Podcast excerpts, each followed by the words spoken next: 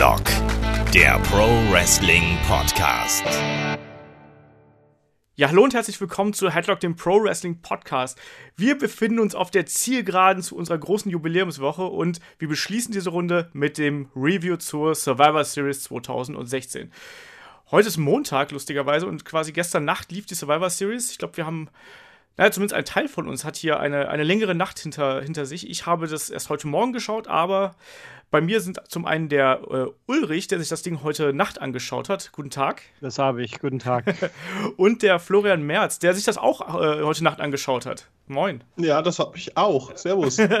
ja, ihr wart ja da sehr wacker. Ähm, ich bin, bevor ich es ganz vergesse, ich bin Olaf, ich bin euer Host. Und äh, ich war der Einzige, der vernünftig genug war, äh, früh genug ins Bett zu gehen. Und der dann jammert, dass man ihn nicht spoilern soll. Genau, so ist richtig. Ja, so muss das sein. Das ist, ich ich brauche noch meinen Schönheitsschlaf, weißt du? Ich war kurz davor, meinen Koffer einzulösen. Den äh, Spoiler in the Bank Koffer. Ja. ja, nee, aber jetzt, wir haben ja wirklich jetzt ein äh, langes Wochenende mit ganz viel Wrestling irgendwie hinter uns.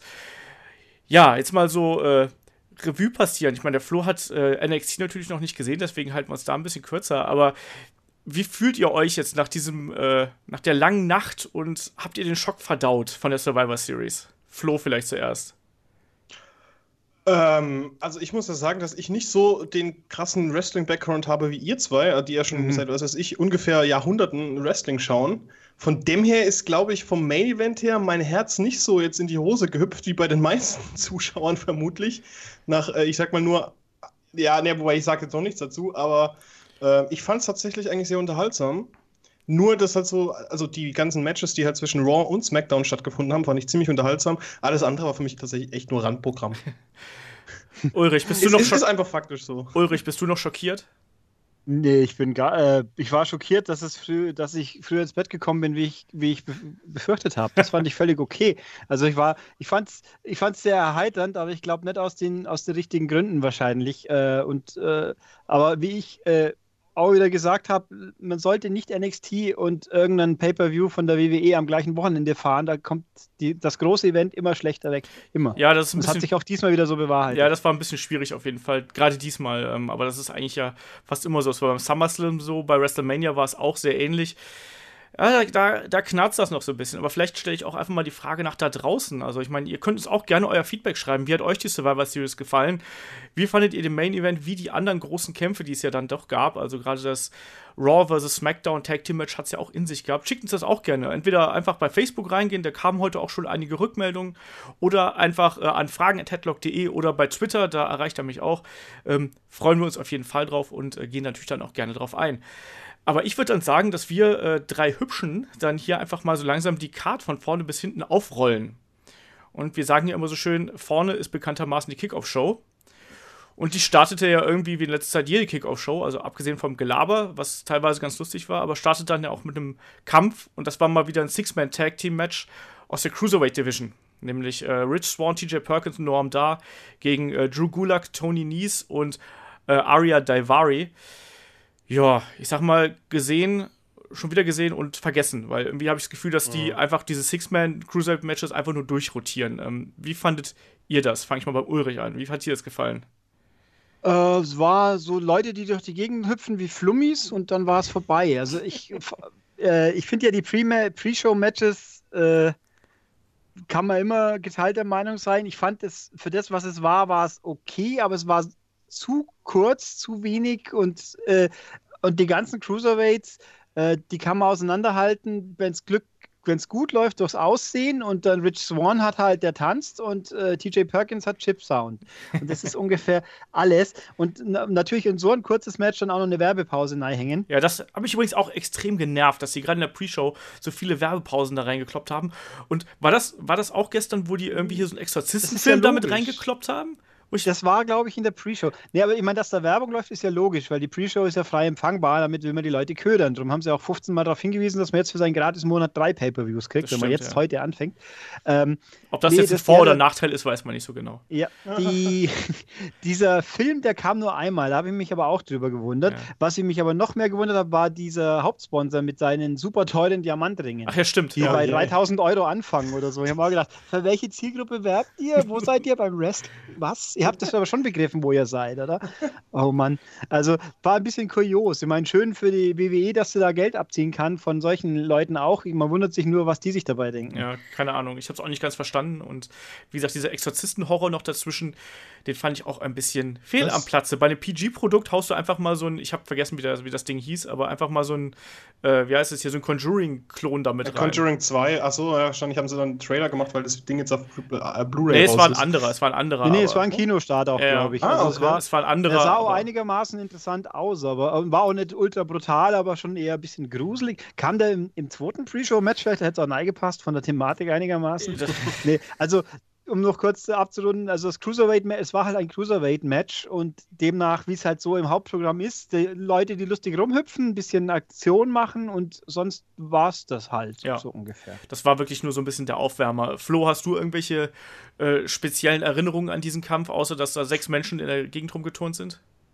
Es ist mir eigentlich im Endeffekt das gleiche wieder im Gedächtnis geblieben wie letztes Mal, wo wir über das letzte Pay-Per-View gesprochen haben. Die sind halt einfach nur da, um da zu sein. Ja. Ich finde es aber, muss ich tatsächlich schade, dass TJ Perkins jetzt einfach so abgestuft wurde. Der war ja tatsächlich Gewinner der, der Cruiserweight Classics, äh, hat gegen Brian Kendrick verloren, ist jetzt einfach mal komplett in die Pre-Show abgerutscht. Aber das ist eigentlich grundsätzlich jeder von den, ja. ähm, von, von, von den Cruiserweights ist momentan in, irgendwie komplett aus dem Fokus raus. Ich habe jetzt auch die 205 noch gar nicht gesehen, also ich hoffe, die dass das nächste Woche. Genau, Achso, ja gut, äh, wusste ich nicht. Ich dachte, die wären jetzt schon letzte Woche gestartet. Nee.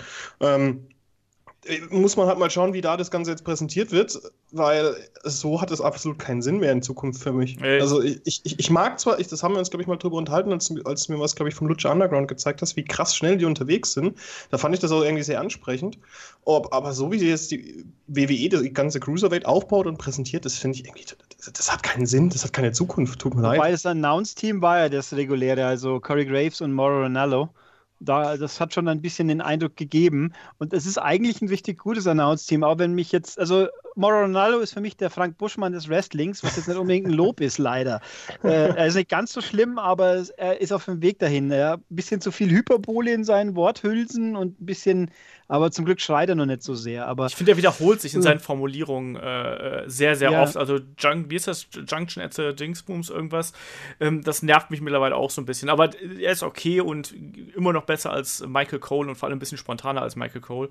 Ähm, ja. Aber nichtsdestotrotz, aber diese Geschichte hier mit den Cruiserweights, ich hoffe auch, dass das äh, 205 äh, Ding da ein bisschen Bewegung reinbringt, weil aktuell ist es einfach nur austauschbar und ich habe das Gefühl, ich sehe dasselbe Match immer und immer wieder, egal ob bei Raw, bei Superstars oder was auch immer. Also es ist immer irgendein Six-Way, äh, Six-Man-Tag-Team-Match und es ist immer dasselbe. Und ich mag die alle, das muss ich mal dazu sagen. Also ich bin großer Fan von Noam Da, den ich ja auch früher schon oft live gesehen habe. TJ Perkins, genauso Rich Swan, finde ich super unterhaltsam.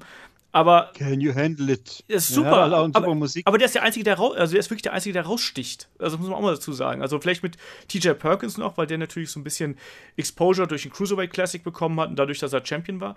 Aber diese beiden sind die einzigen, die rausstechen. Also geh ins Publikum also, und frag mal, frag mal, wer Drew Gulak und wer Tony Nies von den beiden war. Das, wenn einige da garantiert durcheinander schmeißen. Und Tony also. Nies war der mit diesem komischen äh, Sexsklaven-Geschirr am Anfang. Was? Ich, ich muss ich nochmal angucken. Ich habe den Entrance ja, sein, nicht geschaut, aber egal. Sein, sein komisches äh, Ketten, so mit, mit, mit einer Plakette vorn drauf und so Kettendings, was mich irgendwie mehr so an diese, diese klischeehaften Menschen mit äh, irgendwelchen schwulen Bars erinnert. Tut mir leid, also ein bisschen halt so, so ein bisschen Bondage angeht. Also ich finde es so Gladiator-mäßig. Es wirkt ein bisschen seltsam. Vielleicht hat er sich das von Demolition ausgeliehen oder so. Ja, ein bisschen geht in die Richtung, ein bisschen halt ohne, ohne die Maske noch dazu, so ungefähr, oder ohne Make-up. Naja. Aber naja, Schließen wie auch immer, das, also. Ich glaube, wir können das, das, das, Ding einfach abschließen hier. Also ich glaube, dieses Six-Man-Tag am Ende hat äh, Rich Swan den Sack zugemacht mit dem Standing for 50. Das ist ein schönes Ding. Das äh, macht Spaß, aber ansonsten nichts, was man irgendwie da länger im Gedächtnis behält. Entschuldigung, Ulrich, wenn jo. ich dir gerade über den Mund gefahren bin. Nee, ihr macht gar nichts. ähm, zweites Pre-Show-Match war dann äh, Kane gegen Luke Harper. Das war auch mal wieder Business as usual mit einem für mich unnötigen Sieg für Kane am Ende durch den Chokeslam, weil ich finde, dass man Luke Harper eigentlich ein bisschen stärker darstellen lassen müsste als Kane im Jahr 2016. Bin ich. Sogar in Bezug auf später vor allem. Ja, bin ich aber anscheinend der Einzige. Nein, Quatsch, aber bin ich zumindest der, nicht der, der es entscheidet, sagen wir es mal so. Ähm, wie fandet ihr den Kampf? Also ich fand den okay, auch wie für das, was er war. Äh, Luke Harper scheint seine Knieverletzung gut überstanden zu haben, soweit ich das gesehen habe, aber ansonsten frage ich mich halt, warum man da Kane äh, den Sieg gibt. Ähm, Flo, wie war das bei dir? Ich glaube, Glenn Jacobs muss langsam mal wirklich so ein bisschen an Retirement denken. Nicht, weil ich das, nicht, weil ich ihn nicht leiden kann, weil ich mag Kane tatsächlich ganz gerne. Ich mochte ihn sogar als Corporate Kane, auch wenn ich da, glaube ich, mit als allein. Nein, das war super. Da, Echt? Fandest du auch? Ich fand Corporate Kane war halt eine frische Note, eine andere Note am Charakter. Okay. So ja, Team Hell No ja auch im Endeffekt damals. Hack it out, man, hack it out. Fand ich ganz cool. Ähm, ich, ich glaube, ich weiß nicht, ob, ob man ihn so halbwegs wie Big Show eigentlich auf so Abschiedstour schicken sollte, oder ob er das mal machen soll. Von dem her ist okay, weil ich, ich, kann, ich kann eigentlich kein schlechtes Wort an Kane finden, außer dass er vielleicht ein bisschen stiff agiert dass er sehr, sehr behäbig arbeitet, aber das macht er ja schon seit Jahren. Und ähm, aber ich, ich sehe das halt auch so in Bezug auf später, auf eines von den äh, Raw vs. SmackDown-Matches, dass man halt wirklich Luke Harper hätte gewinnen können lassen. Ja, vor allem, weil er hinterher auch noch im großen Kampf ja eingegriffen hat und dann. Das habe ich ja gerade gemeint. Ja, ne? Also ich, ich fand das Match, ich habe natürlich genau an der Stelle, wo er den Dropkick gemacht hat, Harper, da habe ich irgendwie nicht aufgepasst, den habe ich also verpasst. ähm, ich habe, mir geht es langsam auf den Keks ein bisschen, dass mir dauernd gesagt wird, dass Harper so toll ist und so viele Sachen tun kann, die ein großer Mann normales nicht kann. Okay, dann zeigt mir das aber doch ein bisschen mehr noch. Dann habe ich mir gedacht, verdammt, der kriegt aber echt sehr schnell eine Glatze. Das stimmt. Das war sehr auffällig. Das habe ich von früher nicht so im Kopf, aber es ist ja auch schon lange her. Doch, die hat er immer ähm, gehabt. Also der, das wird zwar okay. immer mehr, aber man hat es, also jetzt fällt es immer mehr auf, aber der hat schon immer so einen Ballspot gehabt. Achte mal drauf, ja. wo ja äh, der ganze Event ja unter dem Motto WWE 2K17 stand. Sogar im mhm. Spiel hat er einen Ballspot oben auf der, Glatze. Also. Okay. Und ja, und dann ist das Match und dann verliert es. Das war ein bisschen komisch und es hat sich halt alles so, so super beliebig, weil es auch aus nichts rauskam. Ich meine, wenn jetzt dann der Undertaker nur Hallo gesagt hätte kurz, dann hätte man irgendwie eine, eine vielleicht sich was denken können. Äh, wobei ich da auch annehme, dass eben Kane und Undertaker jetzt gekoppelt werden, logischerweise in irgendeiner Form. Aber, äh, aber dieses Match war halt so, äh, gut, wir haben niemanden mehr sonst auf dem Roster, der gedacht, ja, sie hätten eigentlich die Wortwillen. Ja, das ist ja auch wieder ein Tag-Team dann. Also, wie viele Smackdown-Leute waren denn noch übrig, die man hätte mal kurz verfeuern können? Ja, keine Ahnung. Keine Ahnung, habe ich jetzt nicht auf dem Plan, aber nee, grundsätzlich ist es ja irgendwie passend, dass man auch die beiden großen äh, Männer da gegeneinander setzt, aber dass dann Kane gewinnt, daran, daran störe ich mich eigentlich am meisten. Ich habe gar kein Problem mit dieser Kampfansetzung an sich, weil für eine Pre-Show ist das vollkommen okay, auch gerade für die Zuschauer in der Halle, nochmal Kane zu sehen, der ist ja auch spektakulär, allein durch das, durch das Feuerwerk und alles. Das ist auch immer eine, eine Attraktion, wenn man den mal live im Ring sieht und so. Das ist schon okay, aber äh, ich weiß nicht hätte ich jetzt nicht gebraucht, dass da Kane gewinnt, weil Luke Harper in meinen Augen äh, den Sieg notwendiger gebraucht hätte, aber wer weiß, wahrscheinlich nächste Woche äh, gewinnt er dann schon wieder oder sowas. Das ist ja zwischen 50-50 Booking und dann gibt es ein Rematch und äh, dann ist eh alles schon wieder vergessen. Aber ja, es ist doch so im Endeffekt. Ja, ich weiß. Ne? Ich finde es ich find's nur lustig. So, was machen wir? Keine Ahnung. 50-50? Okay. Ja. Na, dann ist niemand böse und niemand beleidigt. Aber dann lass uns doch gleich hier zur äh, Main Show kommen. Das waren ja dann im Endeffekt ja auch nur sechs Matches. Ähm, startete für mich ein bisschen überraschend mit dem äh, äh, Survivor Series Women's Elimination Match, also zwischen Team Raw und Team SmackDown. Team Raw bestand aus Alicia Fox, Bailey, Charlotte, äh, Nia Jax und Sasha Banks und SmackDown ähm, trat mit äh, Alexa Bliss, Becky, Becky Lynch, äh, Carmella, Naomi und dann gab es ja die große Überraschung am Anfang. Äh, Ulrich, wie war das? Ja, ich fand mir, ich habe mir gedacht, ich kenne Leute, die freuen sich jetzt wahrscheinlich sehr, dass sie Niki nicht sehen müssen.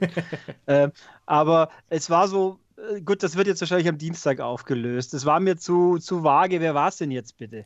Also, es wurde auch überhaupt nicht äh, darauf okay, irgendjemand hat sie jetzt umgeschlagen, jetzt muss also Natalia. Jetzt ist ja logisch, es gibt zwei Verdächtige, wie die es gewesen sein könnten. Ähm, aber das, wird, das wurde komplett ignoriert. Weg, weg, niemand redet drüber. Und äh, das ist klar, es ist ein neuer Engel, der aufgesetzt wird.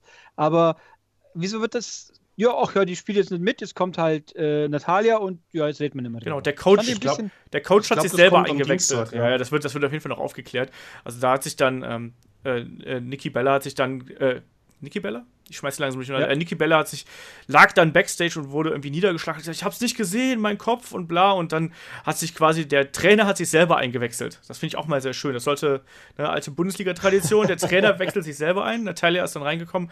Es hat ja auch gepasst, so dass dann die Kanadierin mhm. wieder in Kanada angetreten ist und so. Ähm, das war ja tatsächlich ein durchziehendes Thema, dass viele Kanadier einfach da angetreten sind. Ja. Sami Zayn halt auch. Ja, ja, nee, Ich fand übrigens äh, in dem Zusammenhang auch kurz, äh, Wobei, gut, das bin ich neigegerätscht in den falschen Punkt eigentlich. Äh, das Announce-Team, weil ich ja gerade noch genörgelt habe, ich fand es ein bisschen irritierend, dass die zwischen jedem Match die Leute durchrotiert haben und man immer aufpassen muss, wer redet jetzt eigentlich gerade. Mir ist das auch aufgefallen, aber ich fand es nicht so dramatisch. Nee, also ich glaube, primär haben halt Ronaldo und Cole gewechselt, aber auch die, die Experten war, war immer der Dings, der Corey dabei, weiß Gott ja, gar nicht. Also es war ein bisschen viel. Und natürlich die Frage, was macht Tom Phillips bei SmackDown eigentlich? Wieso brauchen die noch einen? Das kapiert auch kein Mensch. Oh, das, das finde ich, find ich echt tatsächlich fast schon mega Overflow. Du hast ja drei, okay, kannst noch mit leben, jede eine Meinung. Oder zwei gegen ein oder einer gegen zwei oder sowas. Aber vier, das ist, nee, ja, das, das, ist viel zu viel. Stell dir mal vor, wenn viel, vier ja. Leute Fußball, Fußball kommentieren würden. Naja, hey, vor allem Tom Phillips ist ja eigentlich quasi, der müsste sich ja mit dem Morrow abwechseln. Also, der, der, ist ja ein Announcer und nicht ein Commentator, so, äh, wie auch immer. Also, der callt ja das Match im Endeffekt. Ja. Deswegen wäre es komisch, wenn man ihn mit JBL und äh, in die JBL oder Otunga-Rolle setzt, wobei Otunga immer noch besser ist wie Byron natürlich, aber das ist auch klar. Aber beide nee. sehr austauschbar, finde ich. Also die nehmen sich jetzt nicht viel an äh, Floskel, an der Floskelrate oder so. Das, das stimmt, wobei aber Otunga nicht die Rolle des Volldeppen abbekommen stimmt, hat, ja. weil ich meine, shut up, Byron, klar, ja. äh, super. Und das sagt jetzt jeder halt immer. Also irgendwo bei JBL hat einmal Magel tatsächlich gesagt, irgendwann, diesen schönen Kosenamen für für Michael Cole, den ich so aber auch noch nicht oft gehört habe. Ja, aber lass uns dann aber mal hier zu, zu den ja. Damen zurückkommen. Nee. Das, äh, genau, Kanadierin, wichtig. Genau, Kanadierin, äh, da hat ja auch dann eine gute Reaktion vom Publikum bekommen. Und Match fand ich dann extrem unrund, so insgesamt. Also ich fand es am Anfang ultra hektisch, so mein, mein ganz subjektiver Eindruck. Ich fand Alicia Fox am Anfang im Ring absolut nicht auszuhalten. Ähm, mit Carmella zusammen fand ich sehr, sehr wüst und auch ansonsten war der Kampfablauf ein bisschen ruppiger und ein bisschen. Ich weiß nicht, ich hatte einfach das Gefühl, die hätten gerne mehr Zeit gehabt und haben dafür umso hektischer agiert. So nach dem Motto: Oh, wir haben euch gerade kurz vor Schluss nochmal fünf Minuten weggeknapst und jetzt äh, macht mal was draus. Also ich fand es nicht rund und ich fand auch viele äh, Entscheidungen nicht wirklich konsequent. Also was mich am meisten aufgeregt hat, war, dass ähm, Natalia Sascha Banks einrollen durfte und äh, nach, nachdem quasi Sascha Banks gerade erst im Ring war, so nach dem Motto verstehe ich nicht und ich fand den Kampf äh, sehr durchwachsen, muss man sozusagen.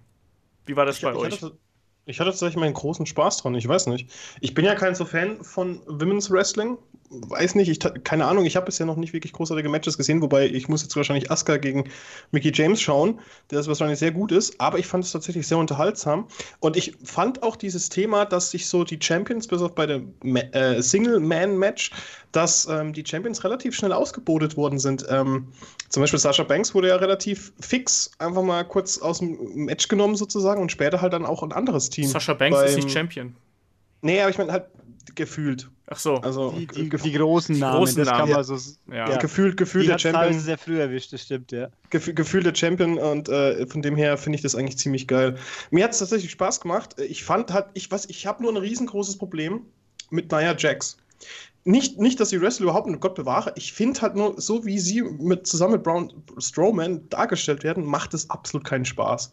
Klar, es sind Powerhouse, die hauen halt die Leute um, aber gut, die, der eine Move war ziemlich geil, wo sie einen, weiß ich, ich glaube, Double Suplex hingelegt hat mhm. mit äh, Becky Lynch und wer war die andere? Äh, Alexa Bliss, glaube ich. Ja. Ähm, fand ich ziemlich cool, war ein guter Moment, aber an sich bin ich absolut kein Fan von dieser mega krassen Dominanz. Das, ganz ehrlich, da hat, wie, wie soll da ein einzelner Single-Wrestler noch irgendwie was reißen können? Ja, das haben wir jetzt ja, ja gesehen, aber das haben wir jetzt ja gesehen, wie sie es mit Becky Lynch ja. zum Beispiel gemacht haben, die sie ja zum Das Aufgabe. war aber doof. Ich weiß nicht, ich fand das, äh, ich, fand, ich fand das okay, nee, um den Champion gut darzustellen. Na, ich ja, ich als Champion schon, aber den Charakter hat an sich. Sorry, okay. tut mir leid. Wir müssen das hinkriegen, dass wir abwechselnd ja. äh, gut. Nein, also ich finde, äh, weil eben, naja, Jax ist ja der, der weibliche Brown Strowman quasi. Ich finde das, da greife ich mal vor, bei Brown war es besser gelöst, meiner Meinung nach. Sehr viel besser. Und, die, und das Problem ist auch noch, dass äh, die Naya halt wirklich von der Statur noch so viel mehr mächtig wirkt, weil die anderen Frauen sind ja alles so schlanke, sportliche, kleine Mädels und sie ist halt so ein Riesenschrank, den einfach niemand kann. Bei den Männern ist, die Ab ist dieser, dieser, wie soll ich sagen, der Abstand nicht so groß. Ja. Da gibt es auch dazwischen noch mehr. Ähm, und ich fand bei Naya halt, zum einen fand ich es strunzdoof, dass sie das Shirt angelassen hat. Ja, das sah auch sehr das merkwürdig total aus. Doof. Ja. Vor allem fand ich fand auch komisch, wie so Bailey die einzige war, die ohne Shirt reingekommen ist, weil das hat bei ihr gar nichts, das hätte sogar farblicher gepasst zum Outfit. Ähm, wobei diese ganze Geschichte mit den Shirts ja eh so eine Sache ist, weil ich, wer teilweise ein Shirt trug, wo es überhaupt keinen Sinn ergibt vom Charakter her. Ja. Aber, äh, aber dass die dann halt mit so einem, sah halt aus wie ein pupsiger Aufgabegriff, ist er raus. Da tappt sie dann auch Ja, noch. aber- Was? Äh, das fand ich ein bisschen komisch. Nee, das ist aber, aber der standardmäßige Aufgabegriff von Becky Lynch. Ich fand das halt auch komisch insofern, weil es halt eben nicht aufgebaut worden ist, sondern äh, da war ja dann relativ schnell war dieser äh, Armbar angesetzt und der Disarmer. Ähm, aber trotzdem kann ich damit leben, dass der Champion so viel Integrität und Stärke besitzt, um auch eine überlegene Gegnerin ähm, dann zur Aufgabe zu zwingen. Viel schlimmer fand ich eigentlich den Weg dahin, was ja dann auch unter anderem dieser komplett verkorkste Double DDT von äh, Becky Lynch und Alexa Bliss gegen Nia Jax war, wo ja auch die Leute geboot haben, weil das halt so furchtbar aussah. Ich weiß nicht, ich fand den Kampf insgesamt sehr unsauber und mich, mich hat bei dieser ganzen ähm, Survivor Series auch genervt, dass es so viele Eliminations gab durch Aktionen, die ansonsten relativ wenig Impact haben. Also ähm, zum Beispiel, was ich, was ich ganz furchtbar fand, war, dass ähm, äh, dieser, dieser Ex-Kick von, ähm, äh, von Alicia Fox gegen Carmella war nicht schön. Der Roll-Up von Natalia gegen Sasha Banks, gegen eine frische Sasha Banks, die irgendwie gerade erst zwei Minuten im Ring ist, war für mich auch viel zu schnell.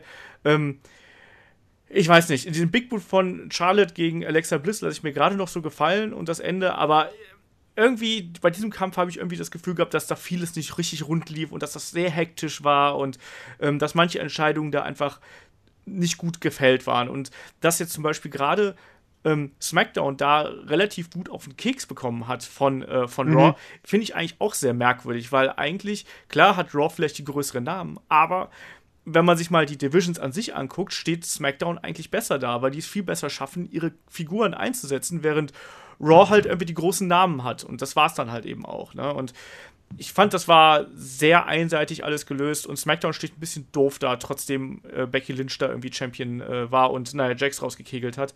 Aber irgendwie fand ich, da war der Fokus zu sehr auf Raw und insgesamt halt eben war der Ablauf nicht richtig stimmig. Hat mich nicht überzeugt. Muss man sagen. Ja, also eben, dass dann halt am Schluss Be äh, Becky Lynch so relativ, äh, relativ kurz und schmerzlos rund gemacht wird, das fand ich auch so. Da habe ich, wieso muss ich Raw stärken, wenn ich eh schon die prominenteren Namen habe, so ungefähr. Das ist, fand ich auch ein bisschen komisch. Also, äh, ja, Ich, ich finde, kann man so sagen. ich finde, Behalte den Gedanken mal im Kopf, weil das zieht sich ja fast durch die ganze Sendung. ja, aber ich finde, man hätte einfach Ja. ähm, sich da mehr Zeit lassen können. Wie gesagt, das, das spielt wieder in diesen Hektik-Ansatz, den ich da irgendwie schon genannt habe, mit rein. Ich finde insgesamt, dass dieser Kampf keine richtige, naja, keine Geschichte erzählt hat, sondern es war einfach nur so möglichst schnell viele Aktionen aneinander rein und manche Sachen haben gar keinen Sinn ergeben. Also auch bestes Beispiel, als dann ähm, äh, Naomi irgendwie aufs, aufs mittlere Seil springt und äh, hofft, dass sie irgendwie Nia Jax umspringt. So, hä? Und die bewegt sich halt auch nicht. Und so, das hat für mich alles keinen Sinn ergeben. Also, das weiß ich nicht. Das habe ich mich beleidigt gefühlt irgendwie. Also die Zeitplanung war eh so eine Geschichte. Es gab einige Matches, da wäre mehr gut gewesen und es gab mindestens ein Match, wo weniger sehr auch wirklich nicht gestört hätte. du meinst, Main, der Main Event hätte noch kürzer sein sollen? Hey, hey, hey, ich, ich, der, also fast eine Stunde lang war zu. Also sagen wir es mal so, es ist auch ein Kunststück, ein Match eine Stunde lang zu haben und dann immer noch zu viel drin zu haben, damit es wirklich in rund läuft, Ja, meiner stimmt. Meinung nach. Aber kommen wir, ja Kommen wir gleich noch zu, genau. Zu. Ja, Ich, find, ich finde, glaube ich, das Einzige, was man sich wirklich aus diesem ganzen Women's Match rausnehmen kann, ist, äh, glaube ich, sogar einfach nur der Anfang. Was passiert jetzt mit Nikki? Wer, wer war das? Äh, Gibt es wahrscheinlich wieder ein Video-Package und ich tippe tatsächlich einfach, dass es Natalia war. Ja, das ist ja auch relativ klar eigentlich. Man muss natürlich dazu sagen, am Ende gab es dann den Aufbau von der Fehde von ähm, Bailey und Charlotte. Da hat ja dann Charlotte nochmal Bailey hinterrücks attackiert nach dem Sieg, anstatt dass sie gemeinsam feiern. Gab sie dann den. Ja, gut, aber das ist ja, das ist ja dann, Charlotte, das ist ja ihr Ding so. Ja, das natürlich. glaube ich, auch unter Freizeitfrauen, also von dem her. Ja, da gab es immerhin dann ja au- auf dem YouTube-Kanal gab es dann noch die Erklärung, die ganz banal ist eben, ich bin die Queen und die ist die, die ba der Bauer quasi. Ähm, wobei es könnte natürlich könnte es ja auch Carmella sein. Also es ist einfach, es gibt zwei sehr offensichtliche Varianten, wer es sein könnte. Genau. Und die Frage ist bloß, welche der noch offensichtlichen nehmen sie am Ende. Aber naja, oder es war Mickey James. Na, das glaube ich Oder, nicht. oder es war Daniel Bryan, weil er langweilig, weil ihm langweilig war. Oder es war Brie. Oder, genau. oder, es war, oder es war Rikishi und er hat es für The Rock getan. Wobei, wenn es natürlich, wenn's natürlich wirklich Brie gewesen wäre, ich meine nicht, dass wir sie sehen wollen, aber dann hätte es zumindest irgendwie ein bisschen. Uh. Ja, aber Oder, Brie es, ist, oder es war John, Brie ist es war John Cena, schwanger. der sich verkleiden wollte. glaube ich nicht. Aber lass uns mal hier den, den Blödsinn abschließen, glaube ich. ähm, ja, nächster Kampf. Dazwischen gab es noch ein Segment mit äh, James Ellsworth mit ganz vielen äh, Chin-Anspielungen, die auch so leidig lustig waren irgendwie. Ich fand, das war, ich muss hier ganz, ähm, Mick Foley brauch, kann ich nicht mehr sehen, den finde ich furchtbar. Der kann ja nicht einmal seine Texte sauber runterömmeln. Der soll sich in seine, seine Sitcom verkriechen. Das tut mir leid. Der, der ich finde den einfach, der geht mir auf den Sack. Der, der spielt kein, der, der küsst den Hintern von Stephanie, mehr oder weniger, und, und rempelt irgendwie so rum. Aber die, die Chin-Jokes von Anderson Gallows waren schlecht, aber so schlecht, dass sie teilweise gut waren. Ja. Und, und der Abschluss vom Segment, der, der war natürlich echt gut, wenn man, wenn man noch sich daran erinnern kann, wieso. war, glaube ich, das, war das nicht das erste sogar von ihm? Das Richtig. das allererste Mensch? Ja. Richtig. James Ellsworth war das erste Opfer von Braun Strowman in der neuen Zeit und genau deswegen war es ja auch ganz nett, dass der so uh, schnell weg. Do I know you from somewhere? Genau. Ja. Dann ist Ellsworth ja weggelaufen und am Ende hat sich ja dann auch der Kreis wieder geschlossen, wenn man dann äh, auf das Match achtet. Ne? Deswegen. Das, Können ja. wir. Können wir eigentlich mal darauf eingehen, dass James Ellsworth eine verdammt coole Sau ist? Ich, ich, ich finde ich find ihn so super. Ganz ehrlich, ich glaube, der tut Ambrose auch ein bisschen mehr gut, als er es zugeben will.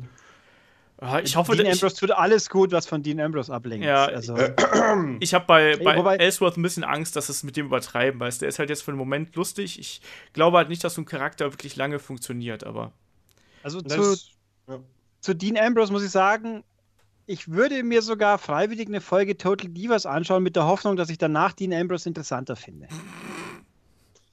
Äh, können, können, wir schon weitermachen, sonst, sonst werde ich hier noch. Äh genau, ja. Nächster Kampf: äh, WWE Intercontinental Championship Match zwischen äh, dem neuen Champion The Miz und Sami Zayn. Und natürlich ähm, mit der Stipulation, dass, äh, wenn Sami Zayn äh, gewinnt, dann wechselt der IC-Title zu Raw. Ne? Und ansonsten, wenn The Miz Champion bleibt, dann bleibt er natürlich bei SmackDown. Ja, Kampf an sich äh, äh, fand ich sehr schön. War relativ äh, klare Geschichte. Das heißt, ähm, The Miz hat die ganze Zeit das Bein bearbeitet. Sami Zayn hat das getan, was er am besten kann. Der hat mich gelitten, ganz furchtbar und gehumpelt. Ähm, äh, ich konnte mit dem gesamten Kampf gut leben. Der ging knapp 14, 15 Minuten. Ähm, bis auf das Ende, das fand ich doof. Äh, Ulrich, das wie war, war das bei dir? Das ist richtig. Zum einen natürlich, Sami Zayn weiß, wie man eine Verletzung äh, präsentieren kann. Andere Leute können das nicht so gut, hat man ja schon bei NXT wieder.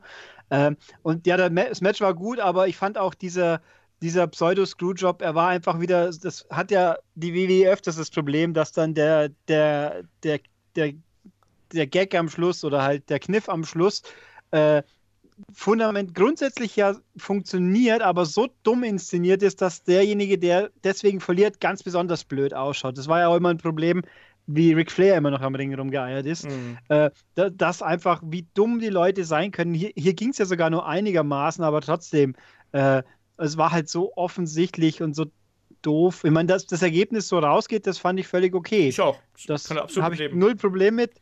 Ähm, und jetzt hat halt Sami Zayn ist jetzt halt wieder unwichtig. War davor aber auch schon. Also, das ist ähm, so schade, ey. Das ist schade. Eigentlich hätte die Stipulation sein müssen, der Loser muss zu einem anderen Brand wechseln. Ich meine, dann hätte er vielleicht sogar absichtlich verlieren können. Der Loser wer, muss zurück zu NXT. Ja, oh, würde, genau. gäbe Schlimmeres, glaube ich. Ja, aber das stimmt. Zumindest für uns als Zuschauer. Aber äh, ja, aber der, der, der Screwjob war halt einfach zu, zu plump. Sonst an sich war es gut. Ja. Flo? Ich fand ihn tatsächlich, ich fand ihn tatsächlich, ähm, das hatte ich heute Morgen, heute Morgen oder irgendwann habe ich auch Olaf schon geschrieben. Also ich finde, dass Maurice da auf einem taktischen Level von Paul Heyman gearbeitet hat, fast schon. Ähm, weil ganz ehrlich, sie hat genau zum richtigen Zeitpunkt die Glocke geläutet. Das fand ich sehr, sehr cool gemacht. Und es, es bestärkt halt einfach auch mal wieder die Richtung, die The Miss äh, in seinem Charakter mittlerweile geht, dass er halt wirklich einfach, und ich zitiere jetzt einfach die ganzen Ring-Kommentatoren Stunde um Stunde, die, können, die werden nicht müde, das zu sagen, dass er halt einfach alles dafür tut, äh, dafür tut um den äh, Titel zu behalten. Also, das finde ich dann dahingehend schon gut gemacht, aber es ist halt, äh, um auch mal jetzt Olaf zu zitieren, antiklimatisch gewesen. Ja. Ja, es war ich halt so ein bisschen. Äh, ja, Entschuldige, dann du zuerst. Äh, zum, zum Miss, äh, ich glaube, das war in dem Match, oder? Wo jemand sagt, Miss ist sechsfacher Intercontinental Champion. Ja, mhm, genau. Und da sagt jemand anderes, das heißt, er hat ihn auch fünfmal verloren. Ja, das, ja das mein eben, Gott. Mich, nee, nee, das finde ich auch völlig konsequent. Nur wenn sie mir mal erzählen, äh, John Cena ist 15-fach, Randy Orton 12-fach, äh, das ist überhaupt kein. Die, die Menge der Titel äh, Reigns, die sagt ja überhaupt nichts aus. Die sagt nur, er hat es dauernd verloren wieder. Es sagt ja eigentlich nur die Länge insgesamt was aus. Deswegen finde ich immer so lustig, dass sie einerseits immer so Wert darauf legen, dass jetzt Cena irgendwann einen Rekord brechen könnte. Ja, scheiß drauf. Es geht, die Dauer ist relevant. Deswegen, was war jetzt New Day ja die ganze Zeit ja. so rum präsentiert. Aber und hier bei, bei Miss ziehen sie es dann raus, so als wir kratzen an seiner Rüstung quasi. Aber nein, Miss ist großartig und Maurice ist auch großartig. Also das, die passen, die sind super. Und natürlich der Konflikt mit Daniel Bryan, das ist, uh, es ist uh, Goldgrube für SmackDown. Eben, das macht, ja, das macht ja auch Spaß, absolut. Äh, diese Fehde zu beobachten. Auch eben gerade, weil die sich so langsam entwickelt. Ähm, nichtsdestotrotz fand ich das Ende in diesem Fall irgendwie so ein bisschen lahm. Also klar, es hat zu The Miss gepasst, es hat auch zu dem Zusammenspiel mit Maurice gepasst, aber irgendwie. Äh Ah, ich habe, dieser Kampf hatte eigentlich so eine Bedeutung gehabt. Ne? Das, das zieht sich ja, diese ganzen Cliffhanger ziehen sich durch diesen gesamten Event. Ich will, wenn ich ein Großereignis sehe, auch mal ein paar klare Matchausgänge haben und nicht immer nur denken, oh ja, die wollen mich ja eigentlich jetzt nur wieder an den Fernseher locken. Ne? Und in jedem mhm. Kampf hast du irgendwas gehabt, wo du dich danach gefragt hast, so, dieses Ding ist schon wieder nicht abgeschlossen. Weißt du, das fängt beim Opener an, das geht, ähm, bei, bei dem Kampf jetzt hier weiter, bei Kalisto gegen äh, Dings geht es auch so weiter.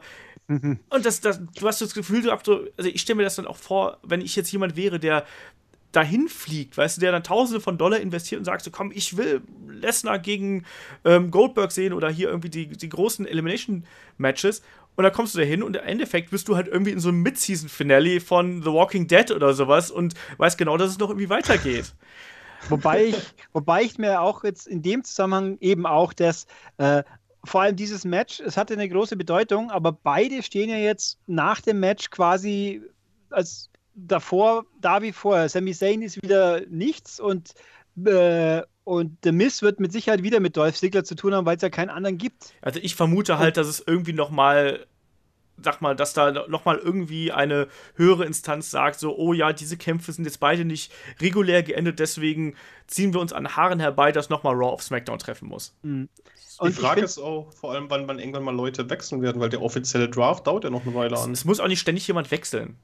Das nee, ich meine, Swagger ist doch schon gewechselt, das reicht doch. Ja, das oh, mega Impact. Der Stimmt, der hätte, auch in, der hätte auch in der Pre-Show antreten können. ähm, ich habe mich, also eigentlich in jetzt, jetzt erst recht im Nachhinein nochmal äh, Dolph Ziegler, der ja so, so tragisch quasi beschissen wird um sein, sein großes Match, der, der, der war nicht da. Der war komplett weg. Der ist nicht einmal wirklich erwähnt worden. Der war halt einfach gar nicht da. Dass der, der da mal, ich weiß nicht, ich finde es ein bisschen komisch, dass sie ihn komplett ausgeblendet haben jetzt bei dieser bei diesem Pay-Per-View. Der saß zu Hause aber und gut. hat geweint.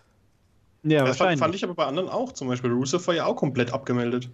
Guter Punkt. Der hat Stimmt. sich seine Rippen gehalten nach dem Spear von, äh, von Goldberg und so. Und dem verhunzten Jackhammer.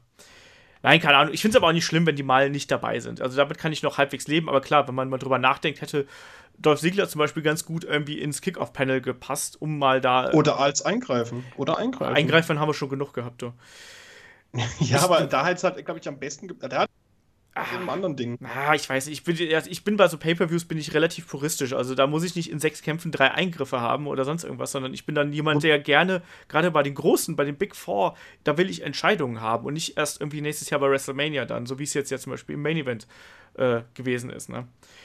Wobei ich sagen muss, bei Dolph Ziggler hätte mir ein Eingreifen nach einer bestimmten Art wesentlich mehr äh, Wirkung und Sinn gemacht, wie bei einem anderen Charakter, der das eingegriffen stimmt. hat.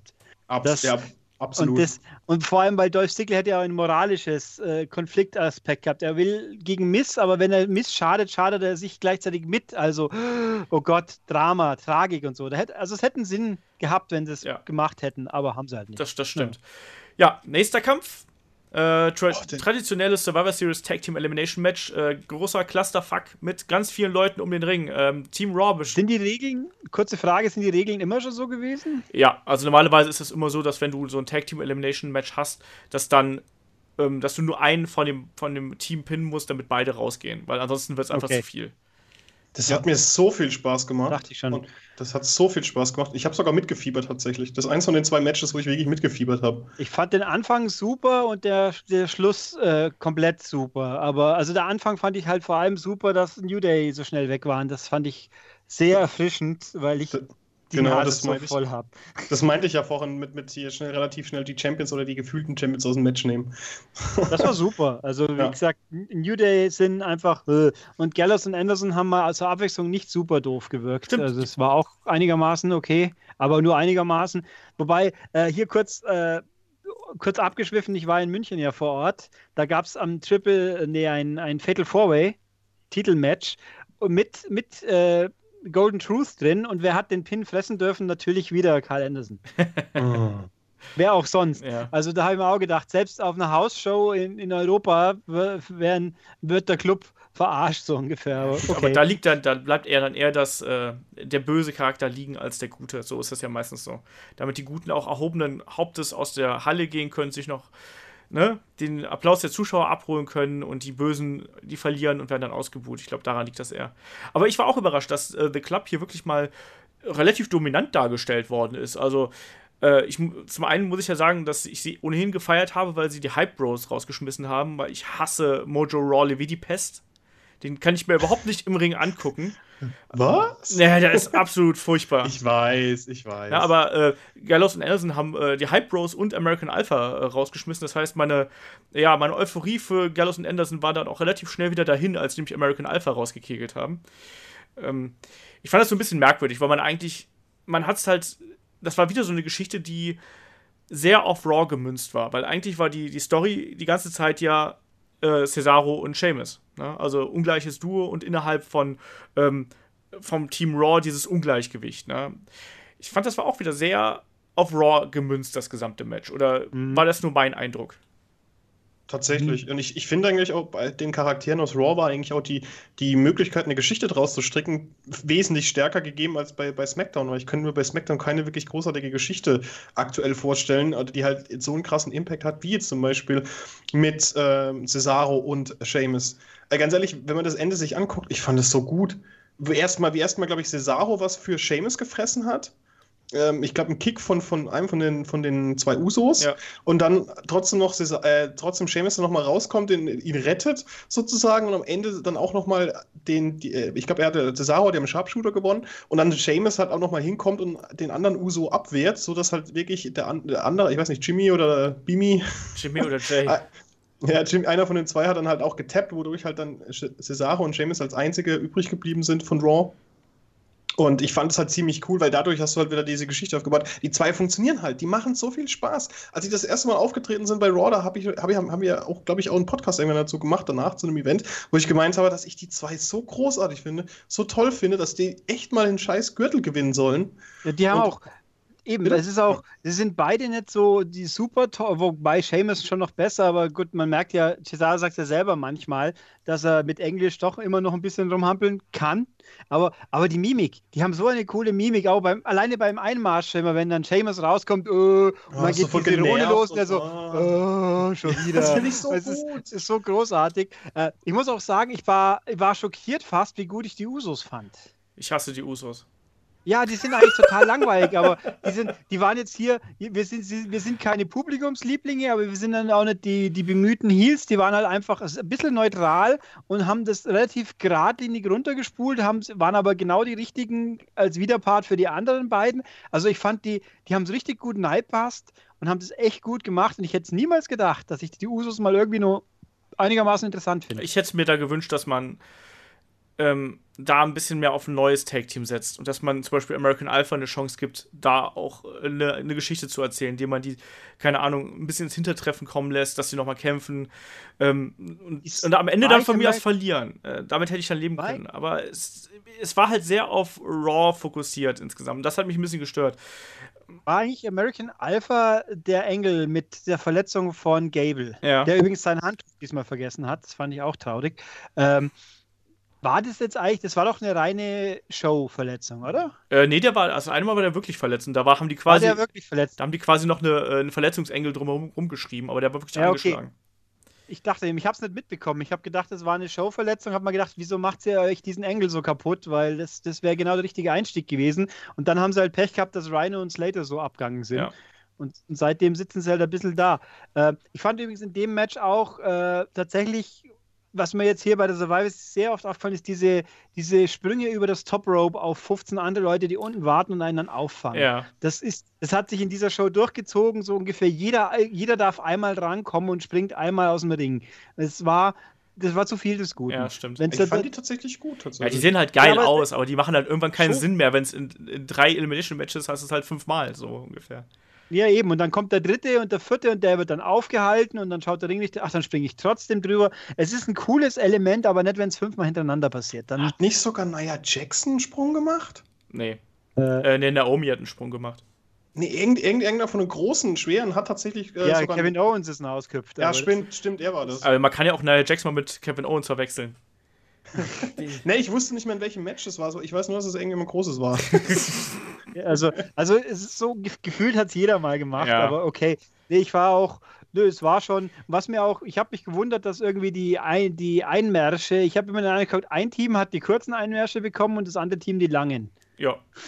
War auch ein Ja, bisschen, dass- dass hier in dem Fall natürlich Enzo und Cass den längeren Einmarsch kriegen, ist ja nur schlüssig, weil äh, irgendjemand muss ja seine Catchphrase runterspulen. ja. Ja, und bei New Day ist es ja auch logisch. Ich fand es auch ganz schön, wie sich, ähm, das ist mir so ganz subjektiv aufgefallen, ähm, wie die Anordnung war. Also Team Raw war ja eher so, so, als die da alle auf der Bühne gewartet haben, war das eher so der Pulk. Und Team SmackDown hat sich ja wirklich so an der Bühne entlang äh, positioniert, ehe sie dann gemeinsam gegangen sind. Das fand ich irgendwie ganz nett. Ähm, aber insgesamt, ja, der Kampf war, war auch okay. Also das ist jetzt nichts, wo ich fand ihn halt ein bisschen überladen insgesamt und ähm, auch da zu viel, zu viel Fokus auf ein Team und man hat irgendwie nicht genug draus gemacht, gerade um auch die neuen Teams ein bisschen darzustellen. Also, dass Breezango da sofort rausgekickt werden, klar, es ist irgendwie ein Comedy-Character mit ihrer äh, Fashion Police und so, aber mein Gott, man kann das doch auch mal versuchen. Gib den doch wenigstens mal eine Chance und kick den nicht gleich raus. Ähm, und das dann äh, The New Ja, aber Day sie waren wenigstens überhaupt dabei, im Ja. Gegensatz zu den Ward-Villains. ja, aber und da war das dann ständig, dass jetzt auf einmal äh, dieser der Superkick, der ja ungefähr 50 Milliarden Mal pro Event irgendwie da äh, durchgeführt wird, dass der nach äh, ein paar Minuten äh, Kofi Kingston, den Tag Team Champion, da rauskegelt. Ach, ich weiß es nicht. Ich, das ist so ein Ding, äh, die inflationäre Nutzung des Superkicks kotzt mich ja ohnehin an, weil der, die Usos verteilen die ja auch 70 Mal und jetzt hier führt er dann sofort zum Sieg. Das ist so ein Ding, das, das funktioniert in meinem Kopf nicht mehr, einfach. Und äh, deswegen, dass dann, dass dann irgendwie American Alpha nicht vernünftig eingesetzt werden, sondern nur irgendwie da so ein bisschen eine Randfigur sind. Ich weiß nicht. Es, ist, es war halt sehr auf Raw fokussiert und da hat man halt schon gemerkt, dass WWE da doch eher ähm, schaut, dass Raw eben gerade in diesen Matches gut dasteht und auch in den, selbst im, im nächsten Kampf, also im großen äh, Elimination Tag, ja auch trotzdem gut dasteht, auch in der Niederlage. Und das hat man hier zum Beispiel verpasst, genauso wie bei SmackDown. Bei SmackDown, äh, Quatsch, SmackDown sah in beiden Elimination Matches, dass sie verloren haben, scheiße aus. Und Raw sah eigentlich, obwohl sie jetzt den Einkampf verloren haben, sahen sie halt trotzdem äh, stark dabei aus. Ne? Strong in Defeat. Und das war SmackDown halt nicht. Ja, vor Ja. allem ist auch die, die, die Logik, die ersten zwei der drei Matches gehen an einen Brand. Äh, gut, der andere kann dann nur seinen Ehrentreffer machen, quasi im Idealfall, aber die, in der Summe haben sie schon verloren. Wenn es ein Tennismatch wäre, hätte es schon aufgehört. Ja, natürlich. Also finde ich ein bisschen, fand ich auch ein bisschen merkwürdig. Außer ich will eben den Engel ziehen, der eine Brand ist so viel besser, was man ja nicht will, weil man will ja beide eigentlich stärken, sollte man meinen, aber ja. Ja, das, das, Ich mag trotzdem immer noch SmackDown lieber, muss ich einfach sagen. ja, das sehen aber leider die Booker nicht so. Die Ja, Booker T's, Die, die Booker T's und die, äh, äh, der Vince McMahon vor allem. ja also SmackDown ist, ist runder einfach, aber Raw ist halt das Aber- Aushängeschild, ne? Das äh, ja.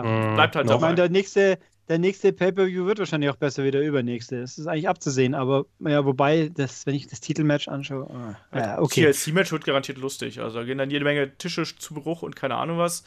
Dann gibt es den äh, Verrat von Ellsworth an Dean Ambrose und ja, natürlich. Das, ja, so sieht's aus. So, Gucken wir mal, ja. ab zum ich will, nächsten dass einen Kampf. Punkt. Ja, das ist mir schon klar, aber der wird aber nicht, der wird aber nicht gewinnen. Ich weiß. Ähm, ich weiß. Nächster Kampf: WWE Cruiserweight Championship Match zwischen äh, Champion Brian Kendrick und Kalisto. Wenn Kalisto gewinnt, dann bekommt SmackDown die Cruiserweight äh, Division. Tja, Können wir, mal, können wir mal bitte sagen, was das für ein beknackter Kampf war? Also, Ja, äh, der Kampf an sich ging ja. äh, ja, mein, ich, Schluss mein, war ich, halt.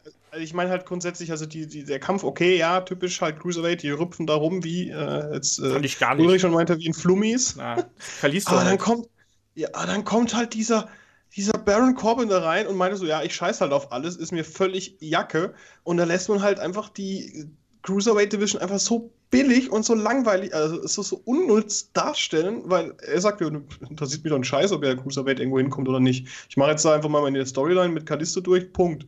Das fand ich so nervig und so langweilig und so blöd, dass ich tatsächlich davon am meisten genervt war, sogar mehr als vom Main Event.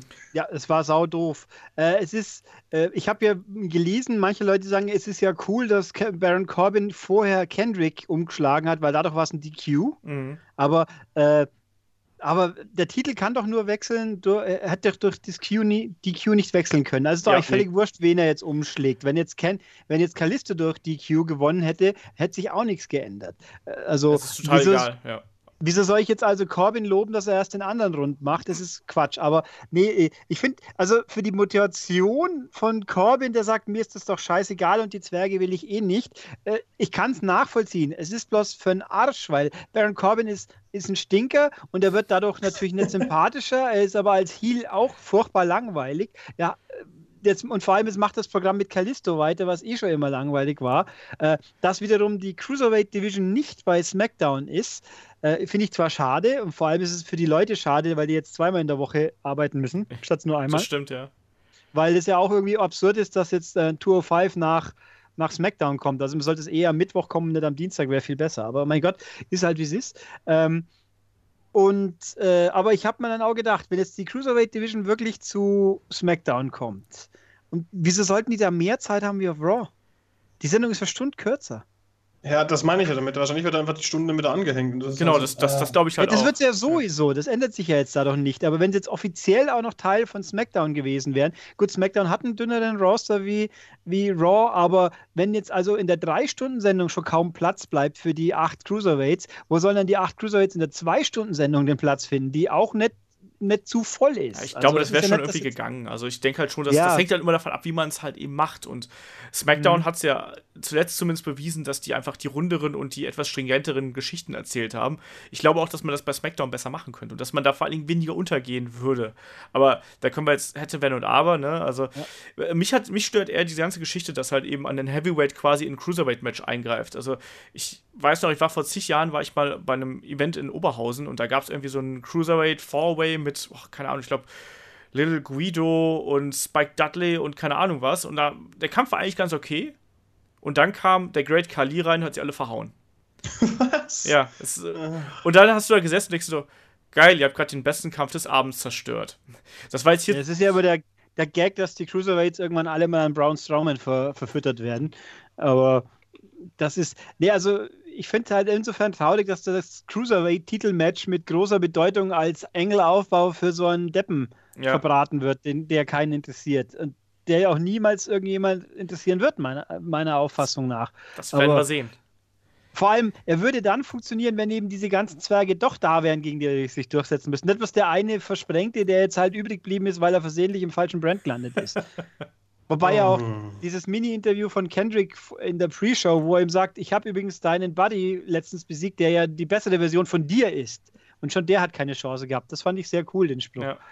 Ach, aber, Kendrick hat ja. ohnehin gute äh, Promos gehalten in letzter Zeit, das muss man auch mal ganz klar dazu sagen. Nee, aber mich, mich nervt halt auch, dass quasi diese beiden Matches, also diese beiden Matches abseits der Elimination-Matches und des äh, Main-Events, dass diese beiden Dinge einfach nicht clean geendet sind. Weißt du, du hast zwei Kämpfe, die wirklich Konsequenzen haben könnten, also für die Brands. Und die beiden sind halt irgendwie so, nee, machen wir halt hier. Beim einen ist es die Q, beim anderen greift der Manager ein und damit der andere seinen Schützling gewinnt. So. ja, aber beim, beim, beim IC-Title, da hast du wenigstens direkt in der Engel befindliche Leute, die sich damit befassen. und nicht einer, der so, der so quasi aus der Seite reingerätscht, so ungefähr. Ja, da hast du vollkommen äh, recht, da ist es auf jeden Fall verschmerzbarer. Aber trotzdem, weißt du, allein dieser Konstellation, dass du zwei Kämpfer hast, bei denen es um was geht und beide enden nicht clean, mhm. finde ich ein bisschen merkwürdig.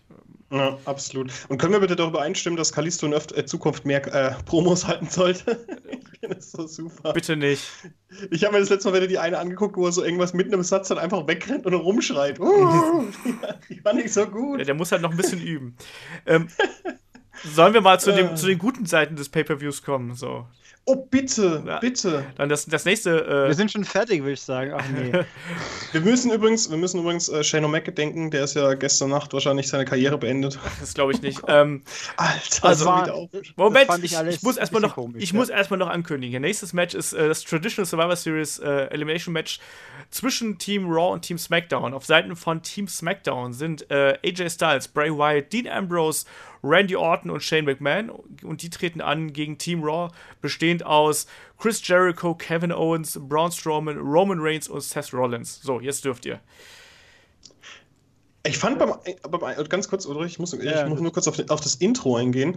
Ähm, ich glaube, bei SmackDown sind ja zuerst mal alle rausgekommen, äh, außer für AJ Styles. Da gab es dann mal wieder dann so eine kleine, so, hey, hier, äh, der möchte ja angekündigt werden als The Face that runs this place oder sowas.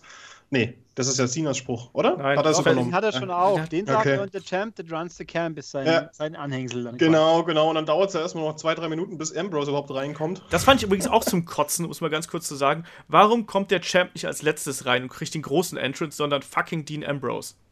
Ja gut, aber er hat ja den größeren Ein Entrance bekommen, AJ Styles, mit der, mit der Ankündigung. Das hat ja sonst kein anderer wirklich. So what? Ich finde, der muss als letztes reinkommen und dann die große Ankündigung kriegen und nicht die. Ich glaube, der Am- Am- Ambrose hat rote, roten Bart, der sieht dann halt aus wie ein Halbkanadier, das passt dann schon. Aber Ich werd auch Ambrose nicht ist halt extra die Special angekündigt. Snowflake, wie es so schön heißt. Ja. genau.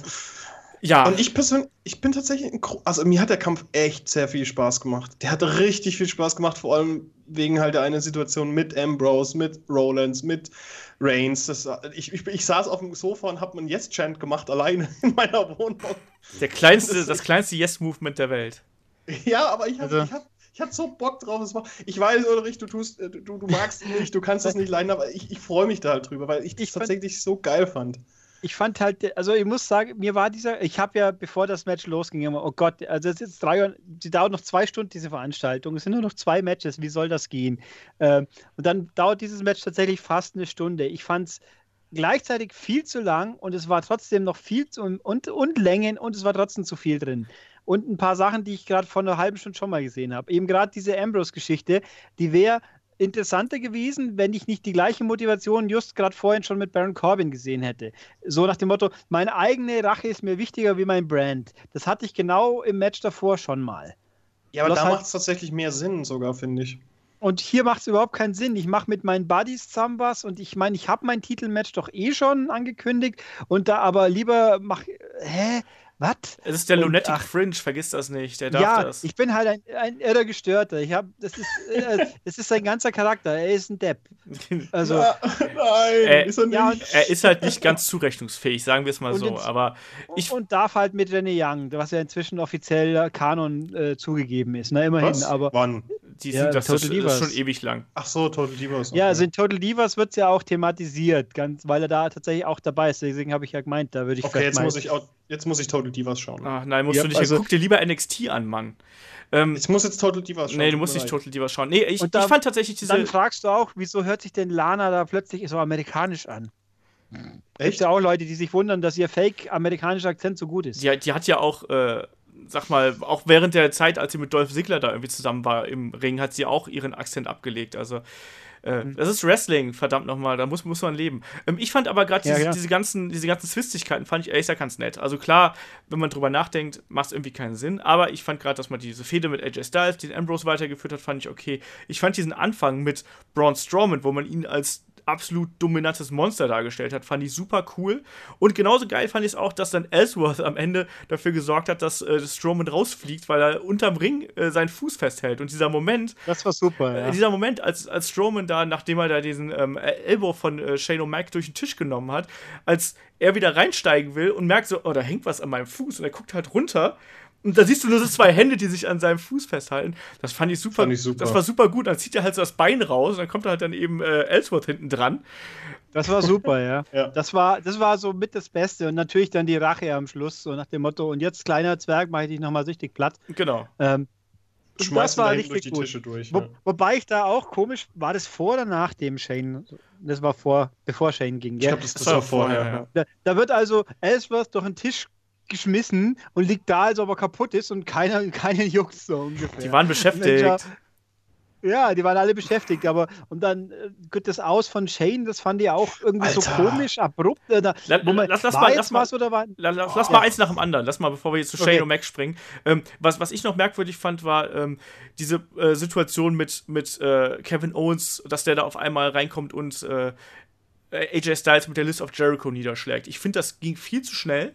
Also, dass sich da äh, Kevin Owens hat provozieren lassen und dass dann diese List of Jericho auf einmal so eine mega Rolle im Match spielt, fand ich ein bisschen merkwürdig. Es mal so auszudrücken. Das war ja dann sozusagen die, ähm, die Übergangsphase, bevor dann dieser Shane McMahon Roman Reigns Spot kam. Ähm, und da muss man einfach sagen, dass Shane McMahon ist ja einfach komplett wahnsinnig, ne? Also, um es mal so zu Alter, sagen. ich, ich, ich saß gestern vom Fernsehen und gedacht, der Typ stirbt mir jetzt hier weg. Ich, also die, der, der, der, der, ähm, der Flying Elbow war ja noch okay. Der war, der war auch, das macht er immer eigentlich, das, also vom, vom obersten Ringseil oder vom Ringposten auf, auf ähm, im Announcement Table. Aber das, aber danach halt diese, ich weiß, wie heißt denn eigentlich der, der Move, den er danach macht? Das ist ja einer seiner Signatures. Er wollte gell? eigentlich einen Coast-to-Coast zeigen, also den Dropkick gegen den in der Ringecke liegenden Roman Reigns, wo du quasi einmal Genau. von der einen Ringseite zur anderen springst. Genau, und er macht halt diesen Move und, und Reigns, Superman fucking Reigns, macht halt einen Spear und knallt den Typen halt so dermaßen auf den Boden. Er fängt ihn halt in der Luft ab und er knallt halt sowas von krass mit dem Hinterkopf auf den, auf den, auf den Ringboden, dass ich denke, okay, ich, ich habe gedacht, okay, jetzt blutet der Typ, der, er hat eine Platzwunde, der ist tot, der, der steht nicht mehr auf. Ähm, hat es trotzdem noch geschafft, den Countout zu vermeiden, also Das- nicht den Countout, sondern den Pin zu vermeiden. Ja, das war aber nicht Aber- er den geplant. eigentlich? Ja, das war aber ich nicht glaube, die haben ihn geplant. abgebrochen, gell? Nee, nee, also, sondern die, er haben, die Kommentatoren haben gesagt, der Ringrichter hat, das, hat den Pin-Count nee, abgebrochen, nee, er weil hat- er gesehen er hat, einen- ist platt. Er hat die Schulter oben gehabt tatsächlich. Also er hatte noch die Schulter oben gehabt, ähm, aber er, hat ihn, er wurde dann halt disqualifiziert und das kann ich mir halt einfach nur so vorstellen, dass es halt eher ein TKO war. Nee, also dass ja, er halt einfach so weg war, dass man ihn halt einfach raustragen musste. Man, man muss da ganz klar, sein, oder? Nee, man, nee, da muss man ganz klar sagen, also das war eigentlich geplant, dass Roman Reigns ähm, Shane O'Mac da rauskegelt mit dem klaren Pinfall. Das Problem war, dass Shane McMahon anscheinend irgendwie so neben sich war in dem Moment, dass er halt reflexartig seine Schulter hochgezogen hat. Das Ja. passiert häufig, da gibt es auch äh, diverse andere Beispiele aus der Wrestling-Geschichte. Ich erinnere mich da zum Beispiel an einen, an einen äh, Last Man Standing Match zwischen Cactus Jack und dem Sandman, wo der Sandman auch ausgenockt war und immer wieder aufgestanden ist und äh, Mick Foley alles versucht hat, äh, ihn dazu zu bewegen, dass er doch liegen bleibt und solche Sachen. Ähm, das ist ein typischer Reflex gewesen. Und der, aber der Ringrichter hat halt dann irgendwann gesehen, als Shane McMahon halt die Schulter unplanmäßig hochgezogen hat, hat der Ringrichter gesehen, so, okay, hier stimmt was nicht. Und hat sich dann kurz gegenversichert, so, äh, hallo, bist du da? Alles gut? Und da kam dann eben raus, dass er offensichtlich nicht mehr da war und dann hat er einfach ihn rausgenommen aus dem Kampf. Also es war kein, kein TKO oder sonst ist irgendwas. Halt aber halt, ja, also ich denke, also er, der Typ war K.O. Ja, also ja. das war ein technischer K.O., einfach faktisch so. Aber der, so wie der halt mit dem Hinterkopf auf die Matte aufgeschlagen ist, alter bisschen wie der Schwede. Enzo bei, bei, was war's? Vom halben Jahr, wo es ein Enzo so K.O. geschossen ja, ja, hat. ich weiß, was du meinst. Ich weiß Aber nicht der mehr, ist was- ja, der ist ja, ist ja nicht äh, auf den, auf den Ring Apron noch geknallt sogar? Nee, das war, glaube ich, nur der Boden sogar. Aber der Okay. ist halt dann Aua. rausgelutscht und am Boden gelegen und dann haben sie es nicht gleich gemacht. Aber ähm, was mir auch einfällt, kurz davor war doch irgendein Spot im Ring mit Shane und Seth Rollins, glaube ich, wo sie mal mit voller Lautstärke die Ansage ins Mikro plärt haben, dass jetzt ein Small Package gemacht wird. Das hört man. Da hörst du ganz genau, ganz laut jemand Small Package rufen, kurz bevor er dann wirklich das Small Package versucht an Shane. Ja. So, klar, Leute, die es nicht jeden Tag machen, die müssen sich halt ein bisschen mehr absprechen, aber dass das so deutlich aufgefangen wird, war auch, habe ich auch noch nicht oft erlebt, aber war nur eine Kleinigkeit. Musst du häufiger John nee. Cena-Matches gucken. Ja, ich, ich Ey, weiß, das war, ja. er kommt, das war ja nur mit Styles einmal. Nee. Das zweite Mal war ja wesentlich Nee, besser. nee, nee, weil John Cena ist das schon sehr häufig. Aber das ist ja auch egal. Ähm, man muss ja, was ich halt ganz cool fand, das habe ich dem Flo heute schon geschrieben, ähm, als dann Shane McMahon dann irgendwie dann so Richtung äh, Umkleide gebracht worden ist, dass Randy Orton, ähm, während sich ja, die haben, das hast du ja auch gemerkt, das sind ja alle Wrestler sofort aus dem Ring gegangen in der Situation, einfach um, äh, das ist halt so eine typische Geste, wenn irgendjemand im Ring verletzt ist, um quasi die Aufräumarbeiten nicht zu behindern. Ne? Da waren ja auf einmal alle draußen und haben draußen irgendwie ein bisschen was gemacht. Ähm, und Randy Orton ist ja dann, das hat man nur ganz kurz im Moment gesehen, da ist er dann zum, äh, zu der Familie und zum, zum Sohn von Shane McMahon gegangen und hat ihm kurz gesagt, irgendwie so nach dem Motto, ja, äh, ist nichts passiert, der war nur bewusstlos oder sonst irgendwas und hat ihn kurz beruhigt. Das fand ich eine sehr coole Geste von Randy Orton. Nur so. Ja, Ich mag, Rande. ich mag tatsächlich Randy Orton mittlerweile echt, mit, mittlerweile dadurch, dass er bei der Bryant, äh, oder, ja, bei der Wyatt Family dabei ist, finde ich ihn mittlerweile eigentlich ganz nett, tatsächlich. Ich fand ihn vorher voll nervig, mittlerweile ist er okay, für mich. Ich muss leider sagen, dass alles, was mit der Wyatt Family zu tun hat, für mich ein schwarzes Interesseloch ist. Ja, okay. Und ich meine, da passt also äh, fast Randy Orton ganz gut dazu, weil ich den auch relativ langweilig finde. Also, aber also nett, dass ich ihn schlimm finde. Ich meine, das Beste an Randy Orton ist halt sein Move. Ist halt leider so. Ich finde der war übrigens ähm, auch sehr cool, dieser über den Table gerutschte RKO gegen Braun Strowman. Fand ja. ich auch sehr nett. Aber da hast, du, da hast du auch gemerkt, dass er sich den Arsch aufgerissen hat, wortwörtlich. Er hatte dann am rechten Hinterteil hat er dann angefangen ja. zu bluten. Echt? Schramme. Also, oh. ja. irgendwie, also was mich aber bei Randy Orton jetzt im Rahmen, ich habe ja, ich, nachdem ich Raw und SmackDown nicht so groß anschaue, ist der ganze Bild-up seines gehirngewaschenen Hinzustoßens an mir ein bisschen vorbeigegangen. Ich wusste zwar, dass es so ist, aber ich habe es nicht so wahrgenommen. Äh, aber was mich ein bisschen irritiert hat, ist Randy Orton, wieso hat er nicht irgendwie ein visuelles Zugehörigkeits- äh, ja, Design bekommen zur Family, dass er halt eine Weste trägt oder irgendwas. Der kommt ganz normal mit seinem Höschen rein und schaut aus wie immer, ist aber jetzt eigentlich ein, ein Braid-Sklave quasi. Ja. Also, der lässt sich ein Bart wachsen. Ja, der müsste halt, also wenigstens die Klamotten, die, die zwei Wochen, wo Daniel Bryan Gehirn gewaschen war, der hat so ein Outfit angehabt. Gut, der hat natürlich auch den Bart schon gehabt, aber trotzdem, ähm, da wäre, also da finde ich, da fehlt mir ein bisschen der Zusammenhang, aber das natürlich dann das Teamwork im, im Zuge dieses Matches, das hat gepasst. Ja. Aber, aber ich finde, da fehlt die visuelle Zugehörigkeit noch ein bisschen, wobei man Stimmt. jetzt auch streiten kann, ob, die, das, ob das optische Design der Wyatt Family irgendwie toll aussieht. Ich finde ja leider nein, aber das passt zum, zum Charakter, aber es sieht halt trotzdem nicht toll aus. Ja, das stimmt schon. Aber, egal. aber ich war sehr positiv überrascht, dass ähm, dann die Wyatt Family am Ende gewonnen hat. Ich habe ehrlich gesagt gedacht, dass äh, jetzt Rollins und äh, Reigns die Shield-Stärke äh, wieder aufleben lassen und die beiden einfach wegbügeln. Da können wir einfach mal kurz, äh, darum übrigens apropos Shield, mal kurz auf den Moment mit Ambrose und Styles eingehen. Ja. Ähm, es war ja so, dass im Endeffekt Styles irgendwann noch äh, sozusagen aktiv war. Und ähm, dann kam aber plötzlich hier Ambrose rausgerannt, also hier, ich weiß nicht, Eingriff Nummer 15 heute an der Tagesordnung. Gefühlt, ja. Ja, genau, stürmt halt rein und, und macht halt auf, äh, schlägt halt auf Styles ein oder prügelt halt auf Styles ein, also seinen eigenen Teammate. Das hat halt aber auch der Grund, dass Ambrose tatsächlich der Erste war, der rausgeschmissen worden ist und Styles halt die ganze Zeit am Ring saß und hätte eigentlich angreifen können, aber er hat, hat nichts gemacht. Also er hat eigentlich wirklich zugesehen, dass Ambrose als erstes aus dem kompletten Match rausgenommen wird, was ihm halt ziemlich sauer aufgestoßen ist anscheinend und dann halt er rausgerannt ist und halt auf Style eingeprügelt hat. Und dann kam halt, dann kam halt natürlich erstmal die, die Schiedsrichter raus, dann die Security hat auf ihn eingeprügelt und ja, dann kam es zur Shield Reunion fast schon. Ja. Also ich finde, man kann, also ich kann AJ Styles natürlich verstehen, weil mit so einem gestörten Irren will ich auch nichts zu tun haben.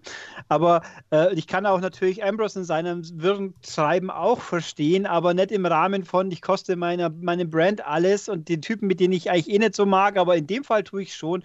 Also, äh, ich weiß nicht. Also ich meine, dass natürlich diese Shield Bomb dann ein, uh, ein hübsches Element war, aber irgendwo. Äh, Wie ja. gesagt, ich saß, ich saß mit meinem Yes-Chant in meinem, in meinem Wohnzimmer und habe mich gefreut, morgens um halb vier. Ja, das ist natürlich auch, wenn, auch wenn du live in der Halle bist, ist das natürlich ein toller Moment und so, aber. Ähm, ich will, ich will endlich, weißt du, ganz ehrlich, lass den Ambrose TLC verlieren und dann rüber zu Raw wechseln und dann hast du irgendwann wieder nächstes Jahr Shield. Oh. Punkt. Warum ja, denn immer Shield? Weil Shield cool ist. Ach. Wenn ich dafür Cesaro und Sami Zayn bei SmackDown bekomme, dann finde ich, das ist ein cooler Deal. Sollen wir machen. Aber ich glaube, Cesaro kriegst du ja nur mit Sheamus momentan. Ja, ja ich nehme ihn auch mit Sheamus. Das ist okay. ich war zwar kein Fan von diesem, von der Auflösung von dem Best of Seven äh, und dass sie dann quasi ein Team sind, aber die funktionieren einfach gut zusammen. Ja. Deswegen, ich nehme sie auch, auch gerne beide, aber eigentlich hat ja SmackDown eh schon mehr als genug Tag-Teams. Wenn sie auch mehr an der unteren Skala zu viele haben wie in der oberen, ist auch richtig, aber gibt es ja zumindest. Ja. Aber naja. Naja, und jetzt haben wir ja also, quasi ja noch ein neues Tag-Team mit äh, Bray Wyatt und Randy Orton, die sich ja dann auch relativ eindeutig durchgesetzt haben hier zum Kampfende. Ähm, mit Eingreifen von Luke Harper natürlich auch, der da noch mitgemischt hat. Ähm, aber ich war halt wirklich dann in dem Moment überrascht, dass man da, äh, ja, dass dann SmackDown doch noch den letzten Kampf gewinnen durfte hier und dann immer noch den Ehrentreffer machen durfte. Ja, eigentlich, ich habe eigentlich darauf gewartet, weil die haben ja die ganze Zeit so oft Schnauze gekriegt und irgendwann, irgend bisschen was muss man denen ja geben, weil sie sonst den Brand total als, als B-Marke runterwurschen. Und das wäre dann, wenn ich was, den Brand-Split in irgendeiner Form machen will, dann ist es ja eher ungeschickt, wenn ich sie zu unausgeglichen daherkommen Stimmt. lasse. Wobei ich, was ist eigentlich, wie lange ist eigentlich Eric Rowan verletzt? Keine Ahnung, der ist, glaube ich, noch eine ganze Zeit lang äh, da nieder. Ja, wenn der nämlich dann auch wieder da ist, dann haben sie ein paar zu viele Wyatt Family Leute. Ja, dann haben, wir, wieder, dann haben wir wieder vier. Also waren sie ja schon mal. Passt eigentlich. Ja, ähm, ja vielleicht da noch ganz, waren ganz, zu viert schon zu viel, finde ja, ich. Aber mein Brown hat ja nichts gemacht, solange er in der Family war. Jetzt als Einzelcharakter kriegt er ja ein bisschen was zu tun quasi. Ich finde, den haben sie auch sehr gut äh, untergebracht aktuell. Also Braun Strowman ja. macht mir momentan wirklich Spaß, wie sie ihn präsentieren. Und ich wollte gerade ganz kurz noch ansprechen, es gab ja auch noch mal die nächste Version des Super RKOs von äh, Randy Orton, nämlich als Seth Rollins den äh, Big Splash zeigen wollte. Und dann gab es den RKO aus dem Big Splash äh, gegen Seth Rollins heraus. Das war schon wieder da cooles Ding. Musste, musste ich tatsächlich an, an ähm, WrestleMania denken, wo äh, äh, Orton Rollins auch mal in der Luft auch gefangen hat. Genau. Den fand ich damals noch ein bisschen stärker. Dieses Mal hat er sich ja nur fallen gelassen. Damals ist er eben noch entgegengesprungen halbwegs. Aber das sieht immer geil aus, wenn er den AKO in der Luft ansetzt. Ja. Ziemlich, ziemlich cool. Damals war, das ja, war, damals war das ja aus dem Curbstomp heraus, dass er dann quasi hochkatapultiert worden ist und dann äh, in den AKO genau. hinein. Ja. Apropos, können wir noch mal kurz auf, auf Braun Strowman eingehen, dass er halt wirklich einen Flying äh, Dropkick gezeigt hat. Den fand ich ziemlich geil. Der hat mich nicht so überrascht, den hat er schon in Oberhausen gezeigt. Höhö. Ja, Big Show. Nee, aber, nee, aber ich, ich finde ihn echt cool. Also ich finde, der äh, bewegt sich überraschend gut im Ring. Ähm, wirkt auch jetzt nicht so komplett fehl am Platz irgendwie, dass du Angst haben musst, dass der die Leute verletzt, sondern äh, macht das, was er kann, das macht er gut und er bewegt sich dabei auch noch überraschend schnell, was halt dann immer wieder so für Überraschungsmomente sorgt und wo wirklich Momente einfach, wo Leute äh, O's und A's ausstoßen, wenn zum Beispiel äh, der einfach mal seinen Gegner in der Ringecke squasht und irgendwie einmal quer durch den Ring Anlauf nimmt. Das sieht halt einfach mhm. geil aus, wenn das so ein Riesentyp macht, ne? Mhm. Der ja, war in Oberhausen. Ja. Den, der in München war dann nicht Sauerei. War ich Jericho in Oberhausen? Jericho war auch in Oberhausen.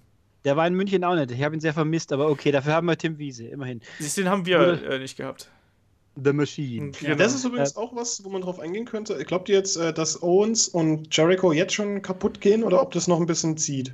ich glaube, das zieht sich noch ein bisschen. Es, also mindestens noch bis, bis äh, was haben die? Die haben hier, nee. Roadblock. Die haben Roadblock. Roadblock ist das nächste. War nicht, war nicht im März erst Roadblock? Ja, ja. Dieses nee, Network-Special hieß doch auch Roadblock. Ich glaube, das ja. war Februar, Road oder? Ich weiß es nicht mehr genau. Roadblock ist ja, glaube ich, die, eines der zwei Events vor äh, WrestleMania sogar. Nee, nee, das war das Überbrückungsevent ja, vor WrestleMania, meine ich. Ja, zuletzt war das hm? so. Jetzt diesmal ist es halt so, dass sie das vorm Rumble bringen, quasi. Oh, auf den Rumble, ich hab Bock. Ich, ich habe mich nur gewundert, dass es jetzt, dass es jetzt im gleichen Jahr quasi zweimal gibt, aber es war das erste Mal war ja kein offizieller Pay-Per-View. Das zählt, Eben. das finde ich ja im Network auch unter äh, Network Special, glaube ich. Nee, also ich glaube, da ziehen sie es mindestens bis dahin, was ich auch völlig okay finde. Also alleine wegen diesem Pre-Show-Promo mit Tom Phillips, der so göttlich wieder war, das, das, ah, das darf man nicht so schnell aufgeben. Das ist einfach zu gut. Ja. Meint ihr, der, der Titel wird nochmal zwischen Owens und ähm, Jericho gewechselt? Kann ich mir tatsächlich vorstellen. Ähm, aber ich bin mir da nicht sicher. Ich, also wenn, wenn, wenn ich da was zu melden hätte, würde ich erstmal äh, Owens da lassen und Jericho wird ja wahrscheinlich auch irgendwann wieder auf Tour gehen mit äh, Fozzy oder sonst irgendwas. Ich glaube, dass der Titel erstmal da bei Owens bleiben sollte und dass er auch mal noch ein paar große Titelverteidigungen Verteidigung Außerdem, außerdem, wie lange willst du denn noch warten, bis Roman Reigns endlich wieder den Titel kriegt? Ich meine, hallo. Das wird er nicht machen. Das wird, also Reigns ist, ganz ehrlich, bis so lange wie die Leute so buhen, da, ist, da kriegt eher Cena seinen 16. Titel.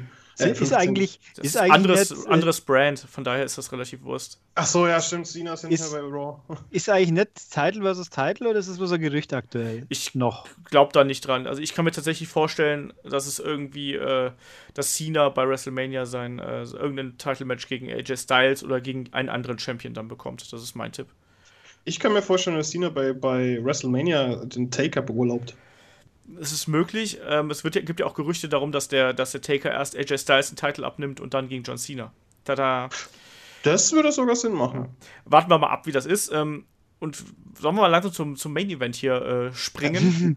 langsam, langsam fand, zum Main Event. Genau. Ich fand's super. Also äh, auf einer gewissen Basis fand ich super, also, aber nur auf einer gewissen. Wir können es ja ganz kurz machen. Das ist äh, Goldberg gegen Brock Lesnar. 86 Sekunden, zwei Spears, ein Jackhammer und dann haben sie Brock Lesnar äh, ja, weggebügelt. Ähm, Goldberg gewinnt sein Comeback-Match und äh, posiert mit äh, seinem Sohn im Ring, der aus irgendwelchen dubiosen Gründen kein T-Shirt trägt. Das fand ich so und, lächerlich. Also ich fand, ich meine, Body-Shaming Body -Shaming ist ja eine schlechte Sache, aber ich frage mich schon, was sich der Herr Goldberg dabei gedacht hat, dass er seinen Bub so einen so einen Selbstfremdschämen-Moment für sein Leben äh, hat ja. aufdrücken müssen, weil der hat einfach keine Physis, die die in dem Alter wirklich irgendwie, wie soll ich sagen, äh, empfehlenswert aussieht. Also, es ist ein zehnjähriger Junge vor allem. Also, das, warum, warum muss ja. der mit nacktem Oberkörper im Ring stehen? Das ist doch. Ja, ich meine, er hat ja seinen Vater gesehen, aber da muss man doch auch nicht nur oben ohne durch den Ring spazieren führen. Also, es war das Ganze äh, war schon. Also ähm, ich fand an diesem Match aber immerhin beeindruckend, dass wenn, wenn Lesnar will, dann kann er sehr gut sellen. Ja, natürlich, ja. Das hat er wirklich, das war sehr beeindruckend. Ich habe mich zwar den ganzen Sinn und Zweck dieser Aktion begreife ich immer noch nicht, außer sie haben Goldberg doch noch für zwei, drei, was jetzt wohl so sein wird. Irgendwann wird er schon wieder auftauchen. Spätestens beim Rumble, spätestens bei WrestleMania. Aber es ist natürlich schon sehr merkwürdig, dass Brock erst alles wegbügelt und dann von so einem halb, halbgaren Rentner quasi in Rekordzeit umgenietet wird. Also, er ist exakt zehn Jahre älter als äh, Lesnar.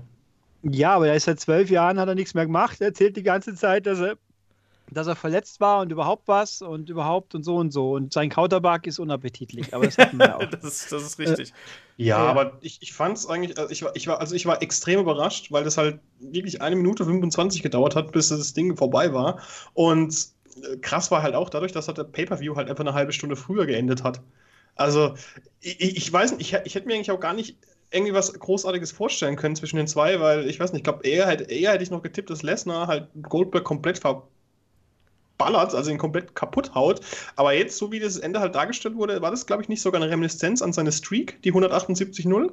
173-0. Äh, ähm, ja, 173. Äh, weil es, klar kann man das halt sagen, dass das so, so in der Art war. Also es wird ja auch Gerüchte, das haben ja heute dann auch die ersten äh, Geschichten irgendwie den, den, den äh, Umlauf gemacht quasi, dass ähm, sich Goldberg und Lesnar, die sind wohl auch privat miteinander befreundet und ähm, da gab ist wohl diese Streak äh, ist wohl tatsächlich der Grund gewesen, weshalb man dann auch ähm, Goldberg so klar hat gewinnen lassen. Und da war auch Brock Lesnar anscheinend mit d'accord und hat gesagt, ja, nee, machen wir so. Und ähm, es ist so, wie du es gerade gesagt hast, Ulrich. Also heute ging dann auch die ersten Nachrichten rum und da heißt es auch, dass Goldberg nicht nur für einen Kampf da ist, sondern, so wie ich es ja schon seit langem gesagt habe, übrigens, wollte ich nur mal so erwähnt haben, ähm, uh. nein, ähm, dass, dass er halt ein längeres Programm fährt. Und es wird jetzt halt gemunkelt, dass er entweder beim, ähm, beim Rumble mit im Rumble-Match ist und dass es dann eben noch, oder dass es da nochmal zum Kampf kommt, oder dass dann eben wirklich nochmal ein WrestleMania-Match und dann ein wirkliches Match zwischen den beiden geben soll. Also wir werden von Goldberg noch ein bisschen länger was sehen. Und ähm, wieso das jetzt endgültig so gekommen ist, ist halt noch nicht ganz so klar. Ob es jetzt einfach nur aus dem Grund ist, dass Goldberg ja ein längeres Programm fährt oder auch, es hieß ja auch, er sei verletzt, ne? Also, dass äh, er sich da beim letzten Raw ähm, angeblich an der Schulter verletzt haben soll. Vielleicht ist es doch schlimmer als gedacht. Vielleicht war er doch nicht in der Lage, ein langes Match zu worken. Äh, man weiß es nicht. Fest steht halt nur, dass ja, Goldberg äh, Brock Lesnar da in anderthalb Minuten weggebügelt hat.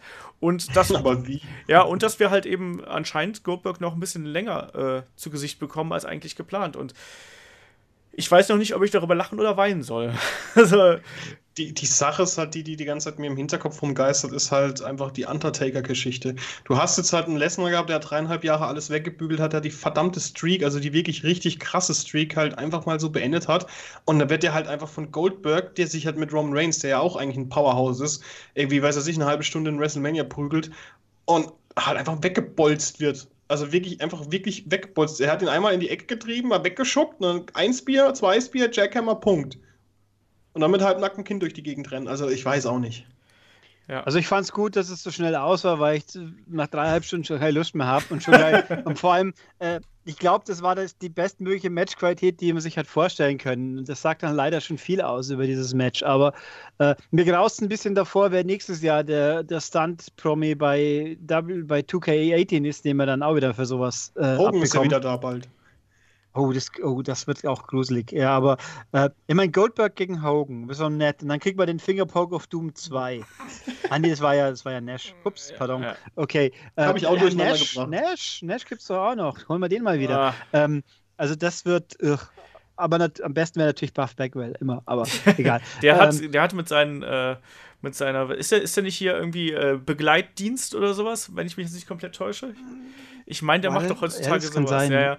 Also ich, das kann gut sein, ja. Ich finde auch, also dieser Aspekt von wegen, man hätte mit einem Sieg über äh, Lesnar auch einen Jungen overbringen können und einen Jungen in eine bessere Position bringen können. Da es ist halt so schwierig. Also, wir haben da letztes Mal schon mit äh, David ja auch so lange drüber gesprochen. WWE hat sich einfach mit dem Lesnar-Charakter halt in eine Sackgasse ähm, gebracht. Der war einfach so groß und so unbesiegbar, dass jeder andere aus dem Roster eigentlich fast schon. Ähm, ja, zu klein dafür wirkt, als dass er ihn hätte schlagen können.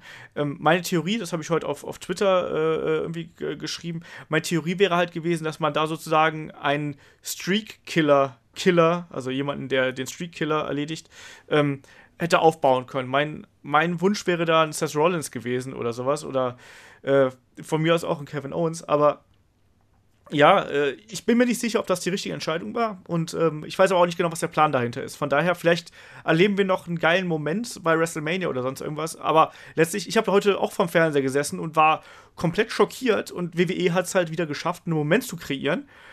Und ob der jetzt positiv oder negativ ist, da bin ich mir noch nicht 100% sicher. Also ich, ich finde halt auch, oh.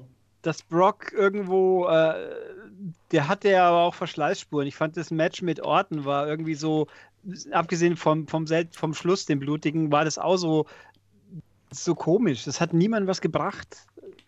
Und jetzt, jetzt hat er verloren. Also die Frage ist, was machen sie mit Brock jetzt weiter? Der kann ja eigentlich nur noch ein, also gefühlt nur ein Programm mit Goldberg fahren, weil alles andere momentan irgendwie widersinnig wirkt. Ja. Mit wem soll er sich denn auseinandersetzen? Also gibt ja keinen. Nee, ich glaube halt auch, das wird jetzt noch ein. Äh, das wird sich jetzt bis WrestleMania ziehen und dann gibt es nochmal Lesnar gegen äh, Goldberg. Also entweder, also wenn Goldberg im Rumble antritt, dann äh, wird Lesnar dafür sorgen, dass äh, Goldberg irgendwie rausfliegt. Wenn äh, Lesnar irgendwie so ein Match hat, es wurde ja irgendwie gerüchtet, dass es eventuell Lesnar gegen Shane McMahon äh, beim Rumble geben sollte, wobei ich das jetzt äh, nach der Verletzung von Shane McMahon arg bezweifle. Ähm, aber wenn es das geben sollte, dann wird Goldberg da garantiert auch irgendwie eingreifen. Also ich gehe davon aus, dass wir das noch mindestens einmal, wenn nicht sogar zweimal irgendwie Lesnar gegen Goldberg sehen werden, bis dann irgendwie diese Serie äh, beendet ist. Und das. Aber war nicht Le Lesnar gegen Shane, war das nicht WrestleMania gerüchtet? Ich habe das, Sogar? Jetzt, hab das jetzt auch mit, mit dem Rumble äh, gelesen, aber hey, Gerüchte sind ja. Gerüchte und die können sich auch genauso schnell wieder ändern. Ja, bis zum bis WrestleMania wird er ja schon wieder fit sein. das, das hoffen wir es mal. Ich hoffe, dass der überhaupt überlebt. Also, Ach, fürchterlich. Das übertreibt man nicht. Der, der weiß ich doch. Ich hab's, es sah nur so krass aus, ey. Ja, hast du, machst, du hast, du hast doch hier MMA gemacht. Was meinst du, wie das aussieht, wenn die Leute da äh, einmal gerade links K.O. gekloppt werden und einfach äh, stiff gehen ja, und auf den Rücken fallen? Das ist aber auch kontrolliertes K.O. gehen. Wo ist das kontrolliertes K.O. wenn man ins Gesicht schlägt und ich umfalle?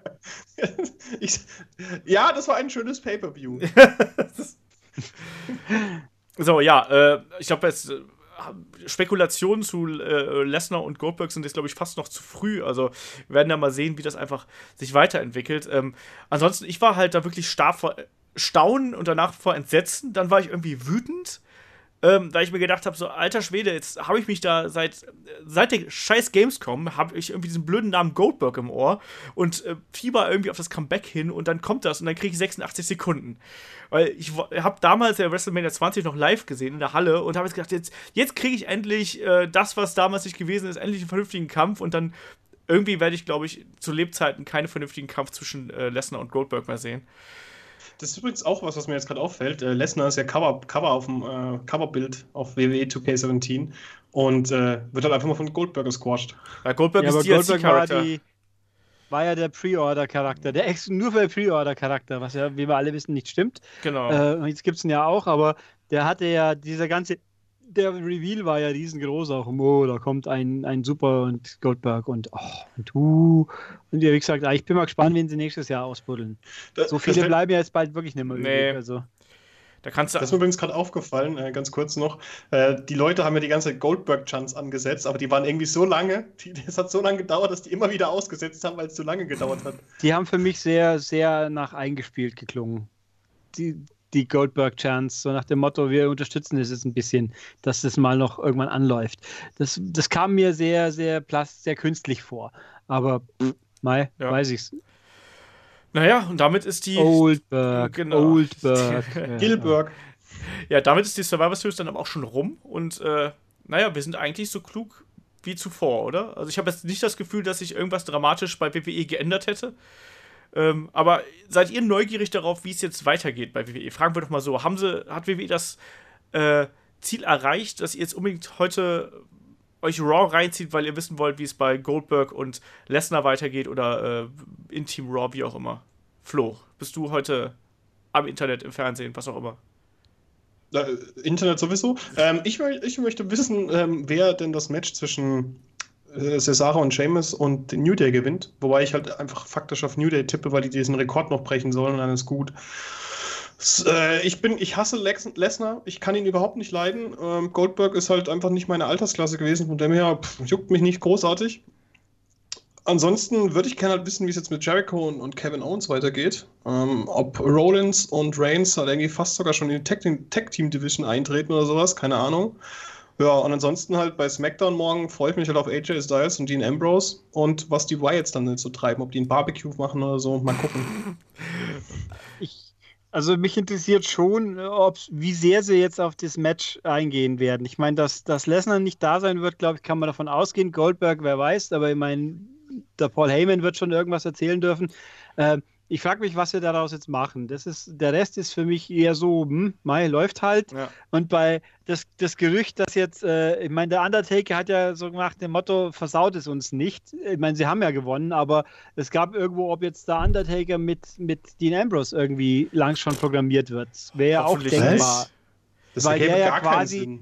Doch, weil der ja gegen seine Anweisung, dass sie nett miteinander sein sollten, so aus Eigensinn und das bei, auf fast, fast quasi riskiert hat. Und uh, weil Daniel Bryan ist ja schon mit Baron Corbin beschäftigt und muss mit dem rumstinken. Jetzt muss also die und die harte Hand des Undertaker muss quasi, weil Shane wird ja wohl schlecht können aktuell. Ja, das stimmt. Ähm, und bei ähm, naja, ich meine, der Undertaker muss ja was zu tun kriegen. Wenn er schon sagt, ich bin jetzt wieder da und bin nicht nur WrestleMania, mit wem sollen sie denn koppeln? Ne? Ich meine, klar, die Wyatt Family wäre denkbar, aber. Schon wieder? Ja, eben. Ja, eben. Auch Deswegen, mit aber ich Dean Ambrose wäre irgendwie komisch, aber es wäre zumindest mal eine neue Mischung, weil Ambrose gegen, gegen AJ Styles habe ich jetzt dann auch schon da wäre natürlich, wenn sie es jetzt dicht machen und mit Ellsworth äh, alliiert sich mit Styles, das hätte schon einen gewissen Charme. Aber, aber du könntest, könntest du langsam mal da, dahingehend aufbauen. Also wir, wir stimmen wahrscheinlich darüber ein, dass Ambrose bei TLC den Titel nicht gewinnen wird.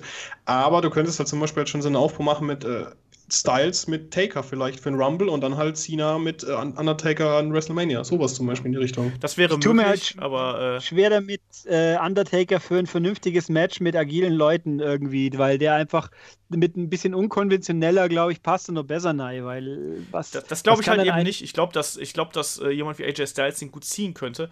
Andererseits ging, jetzt auch, ging jetzt auch durch die, äh, also Jim Ross hat das irgendwie gesagt, dass äh, der Undertaker gerade erst eine Hüft-OP hinter sich hat und wohl, der hat ja oh, ein Hip-Replacement und mhm. so, ne? Der äh, wird wohl, also Jim Ross sagte, dass es wohl längere Zeit dauern würde, bis er wieder fit ist. Ob das jetzt dann wirklich wahr ist, wenn das ein Jim Ross sagt, sei mal dahingestellt, weil der ja da auch irgendwie mit drin steckt. Aber mal abwarten. Also ich äh, hoffe auch, also ich hoffe auch, dass es, also beziehungsweise ich glaube auch eher, dass ein Match zwischen äh, Undertaker und AJ Styles besser funktioniert als Undertaker gegen Dean Ambrose, weil Dean Ambrose mit seiner sloppy Art ähm, haut da nicht hin und ich glaube auch, dass der den das, das wird so ein Ding wie gegen äh, Dean Ambrose äh, gegen äh, Brock Lesnar werden und das finde ich ganz furchtbar.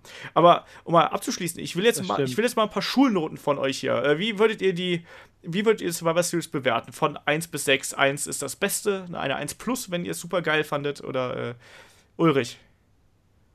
Oberlehrer glaub, Ulrich. Ne ich glaube, eine, eine 3 plus ist vielleicht ganz okay. Okay. Flo? Ich hatte meinen super viel Spaß, 2 minus. Oh, dann bin ich ja der Einzige, der eine 4 gibt. Also ich sag mal so, das Problem ist nach wie vor, dass natürlich NX, dass der Takeover Toronto eine 1 war, aber das, das sind sie jetzt selber schuld, wenn sie die Sachen immer parallel bringen. Ja, das stimmt. Ja, ich, ich, daran lag es aber nicht allein. Also ich fand auch, dass der, der, der, die Matches an sich nicht alle überzeugt haben. Also wie gesagt, mit dem Main Event kann ich fast noch leben. Äh, das, das große Elimination Match war super. Der Rest war leider so ein bisschen hingeschmonzt irgendwie. Also und viel, wo ich mich halt gefragt habe, warum. Deswegen kriegst du von mir nur eine 4, keine 5, weil dafür fand ich dieses Ein-Stunden-Match einfach auch zu unterhaltsam und zu gut. Aber wenn das nicht eingeschlagen hätte, dann wäre es auch was Schlechteres geworden. Ich muss übrigens sagen, dass wir, wir haben ja oft mal davon gesprochen in bisherigen Podcasts, dass es solche Matches gibt, wo, wo irgendwie, weiß ich nicht, eine halbe Stunde gehen, aber für dich irgendwie nur so, wie, so lang wie 10 Minuten vorkommen. Und tatsächlich war dieses Ein-Stunden-Match für mich so ein Ding, wo ich denke, okay, das war jetzt im Ruckzuck fertig. Ja. da hatte ich echt richtig Spaß mit. Ja, deswegen, das, das war auch eindeutig ein richtig klasse gebucktes Match da ist viel passiert, du hast viele Geschichten gehabt. Gut, diese Sache mit der List of Jericho war ein bisschen grenzwertig, aber hey, scheiß drauf, äh, war trotzdem unterhaltsam. Ähm, und hat auch genug What the fuck-Momente gehabt mit dem, äh, ja, mit, ganz klar, mit, mit Shane O'Mac und auch mit, mit äh, James Ellsworth und so. Deswegen, das war, das war gut. Aber der Rest hätte auch genauso gut so sein können, wenn man sich da ein bisschen mehr Mühe gegeben hätte. Sage ich jetzt mal. Ja, ich, Tag Team fand ich gut. Also ich, ich fand eigentlich, wie gesagt, zwei Minus, ich finde eigentlich alles ganz gut. Äh, ja. Tja. Also ich habe, ich, ich, ich, ich glaube, die, die Raw-Only Pay-Per-Views, die waren schwächer, die meisten bisher. Aber die ja. SmackDown waren dafür halt auch die meisten besser. Das ist halt so eine Geschichte. Ja, generell ist, äh, ist die Qualität bei WWE halt sehr schwankend. Wenn du dann noch ein Produkt wie NXT daneben hast, wird es halt dann noch viel deutlicher, was da halt eben äh, teilweise nicht stimmt. Ne? Also, ach, ich weiß nicht. Ich, mich hat es nicht so 100% abgeholt diesmal. Ähm, ich war auch ein bisschen enttäuscht. Vielleicht war ich auch ein bisschen zu overhyped. Ich weiß es nicht. Aber naja, ein, ein, ein, guter Kampf und zumindest ein äh, Main Event, über den man vortrefflich diskutieren kann, auch wenn er nur eine Minute 28, äh, 26 lang war. Wir haben auf jeden Fall länger darüber diskutiert, als äh, der Kampf eindeutig lang war. Das Intro war länger als der Kampf. das stimmt. Ja, ich, ich fand ihn an, äh, angemessen lang. So. Gut, liebe Freunde, dann würde ich sagen, äh, ein weiterer Podcast ist in den Büchern und äh, ich bedanke mich bei euch, dass ihr dabei wart. Ne? Für eure fachkundigen Kommentare und äh, Meinungen. Und ich würde sagen, und wir hören uns dann äh, ja schon am Wochenende wieder. Ne? Und äh, neue Themen gibt es dann auch, die poste ich dann auch demnächst online. Und wir hören uns dann zum Wochenende. Macht's gut, bis dann. Ciao. Tschüss.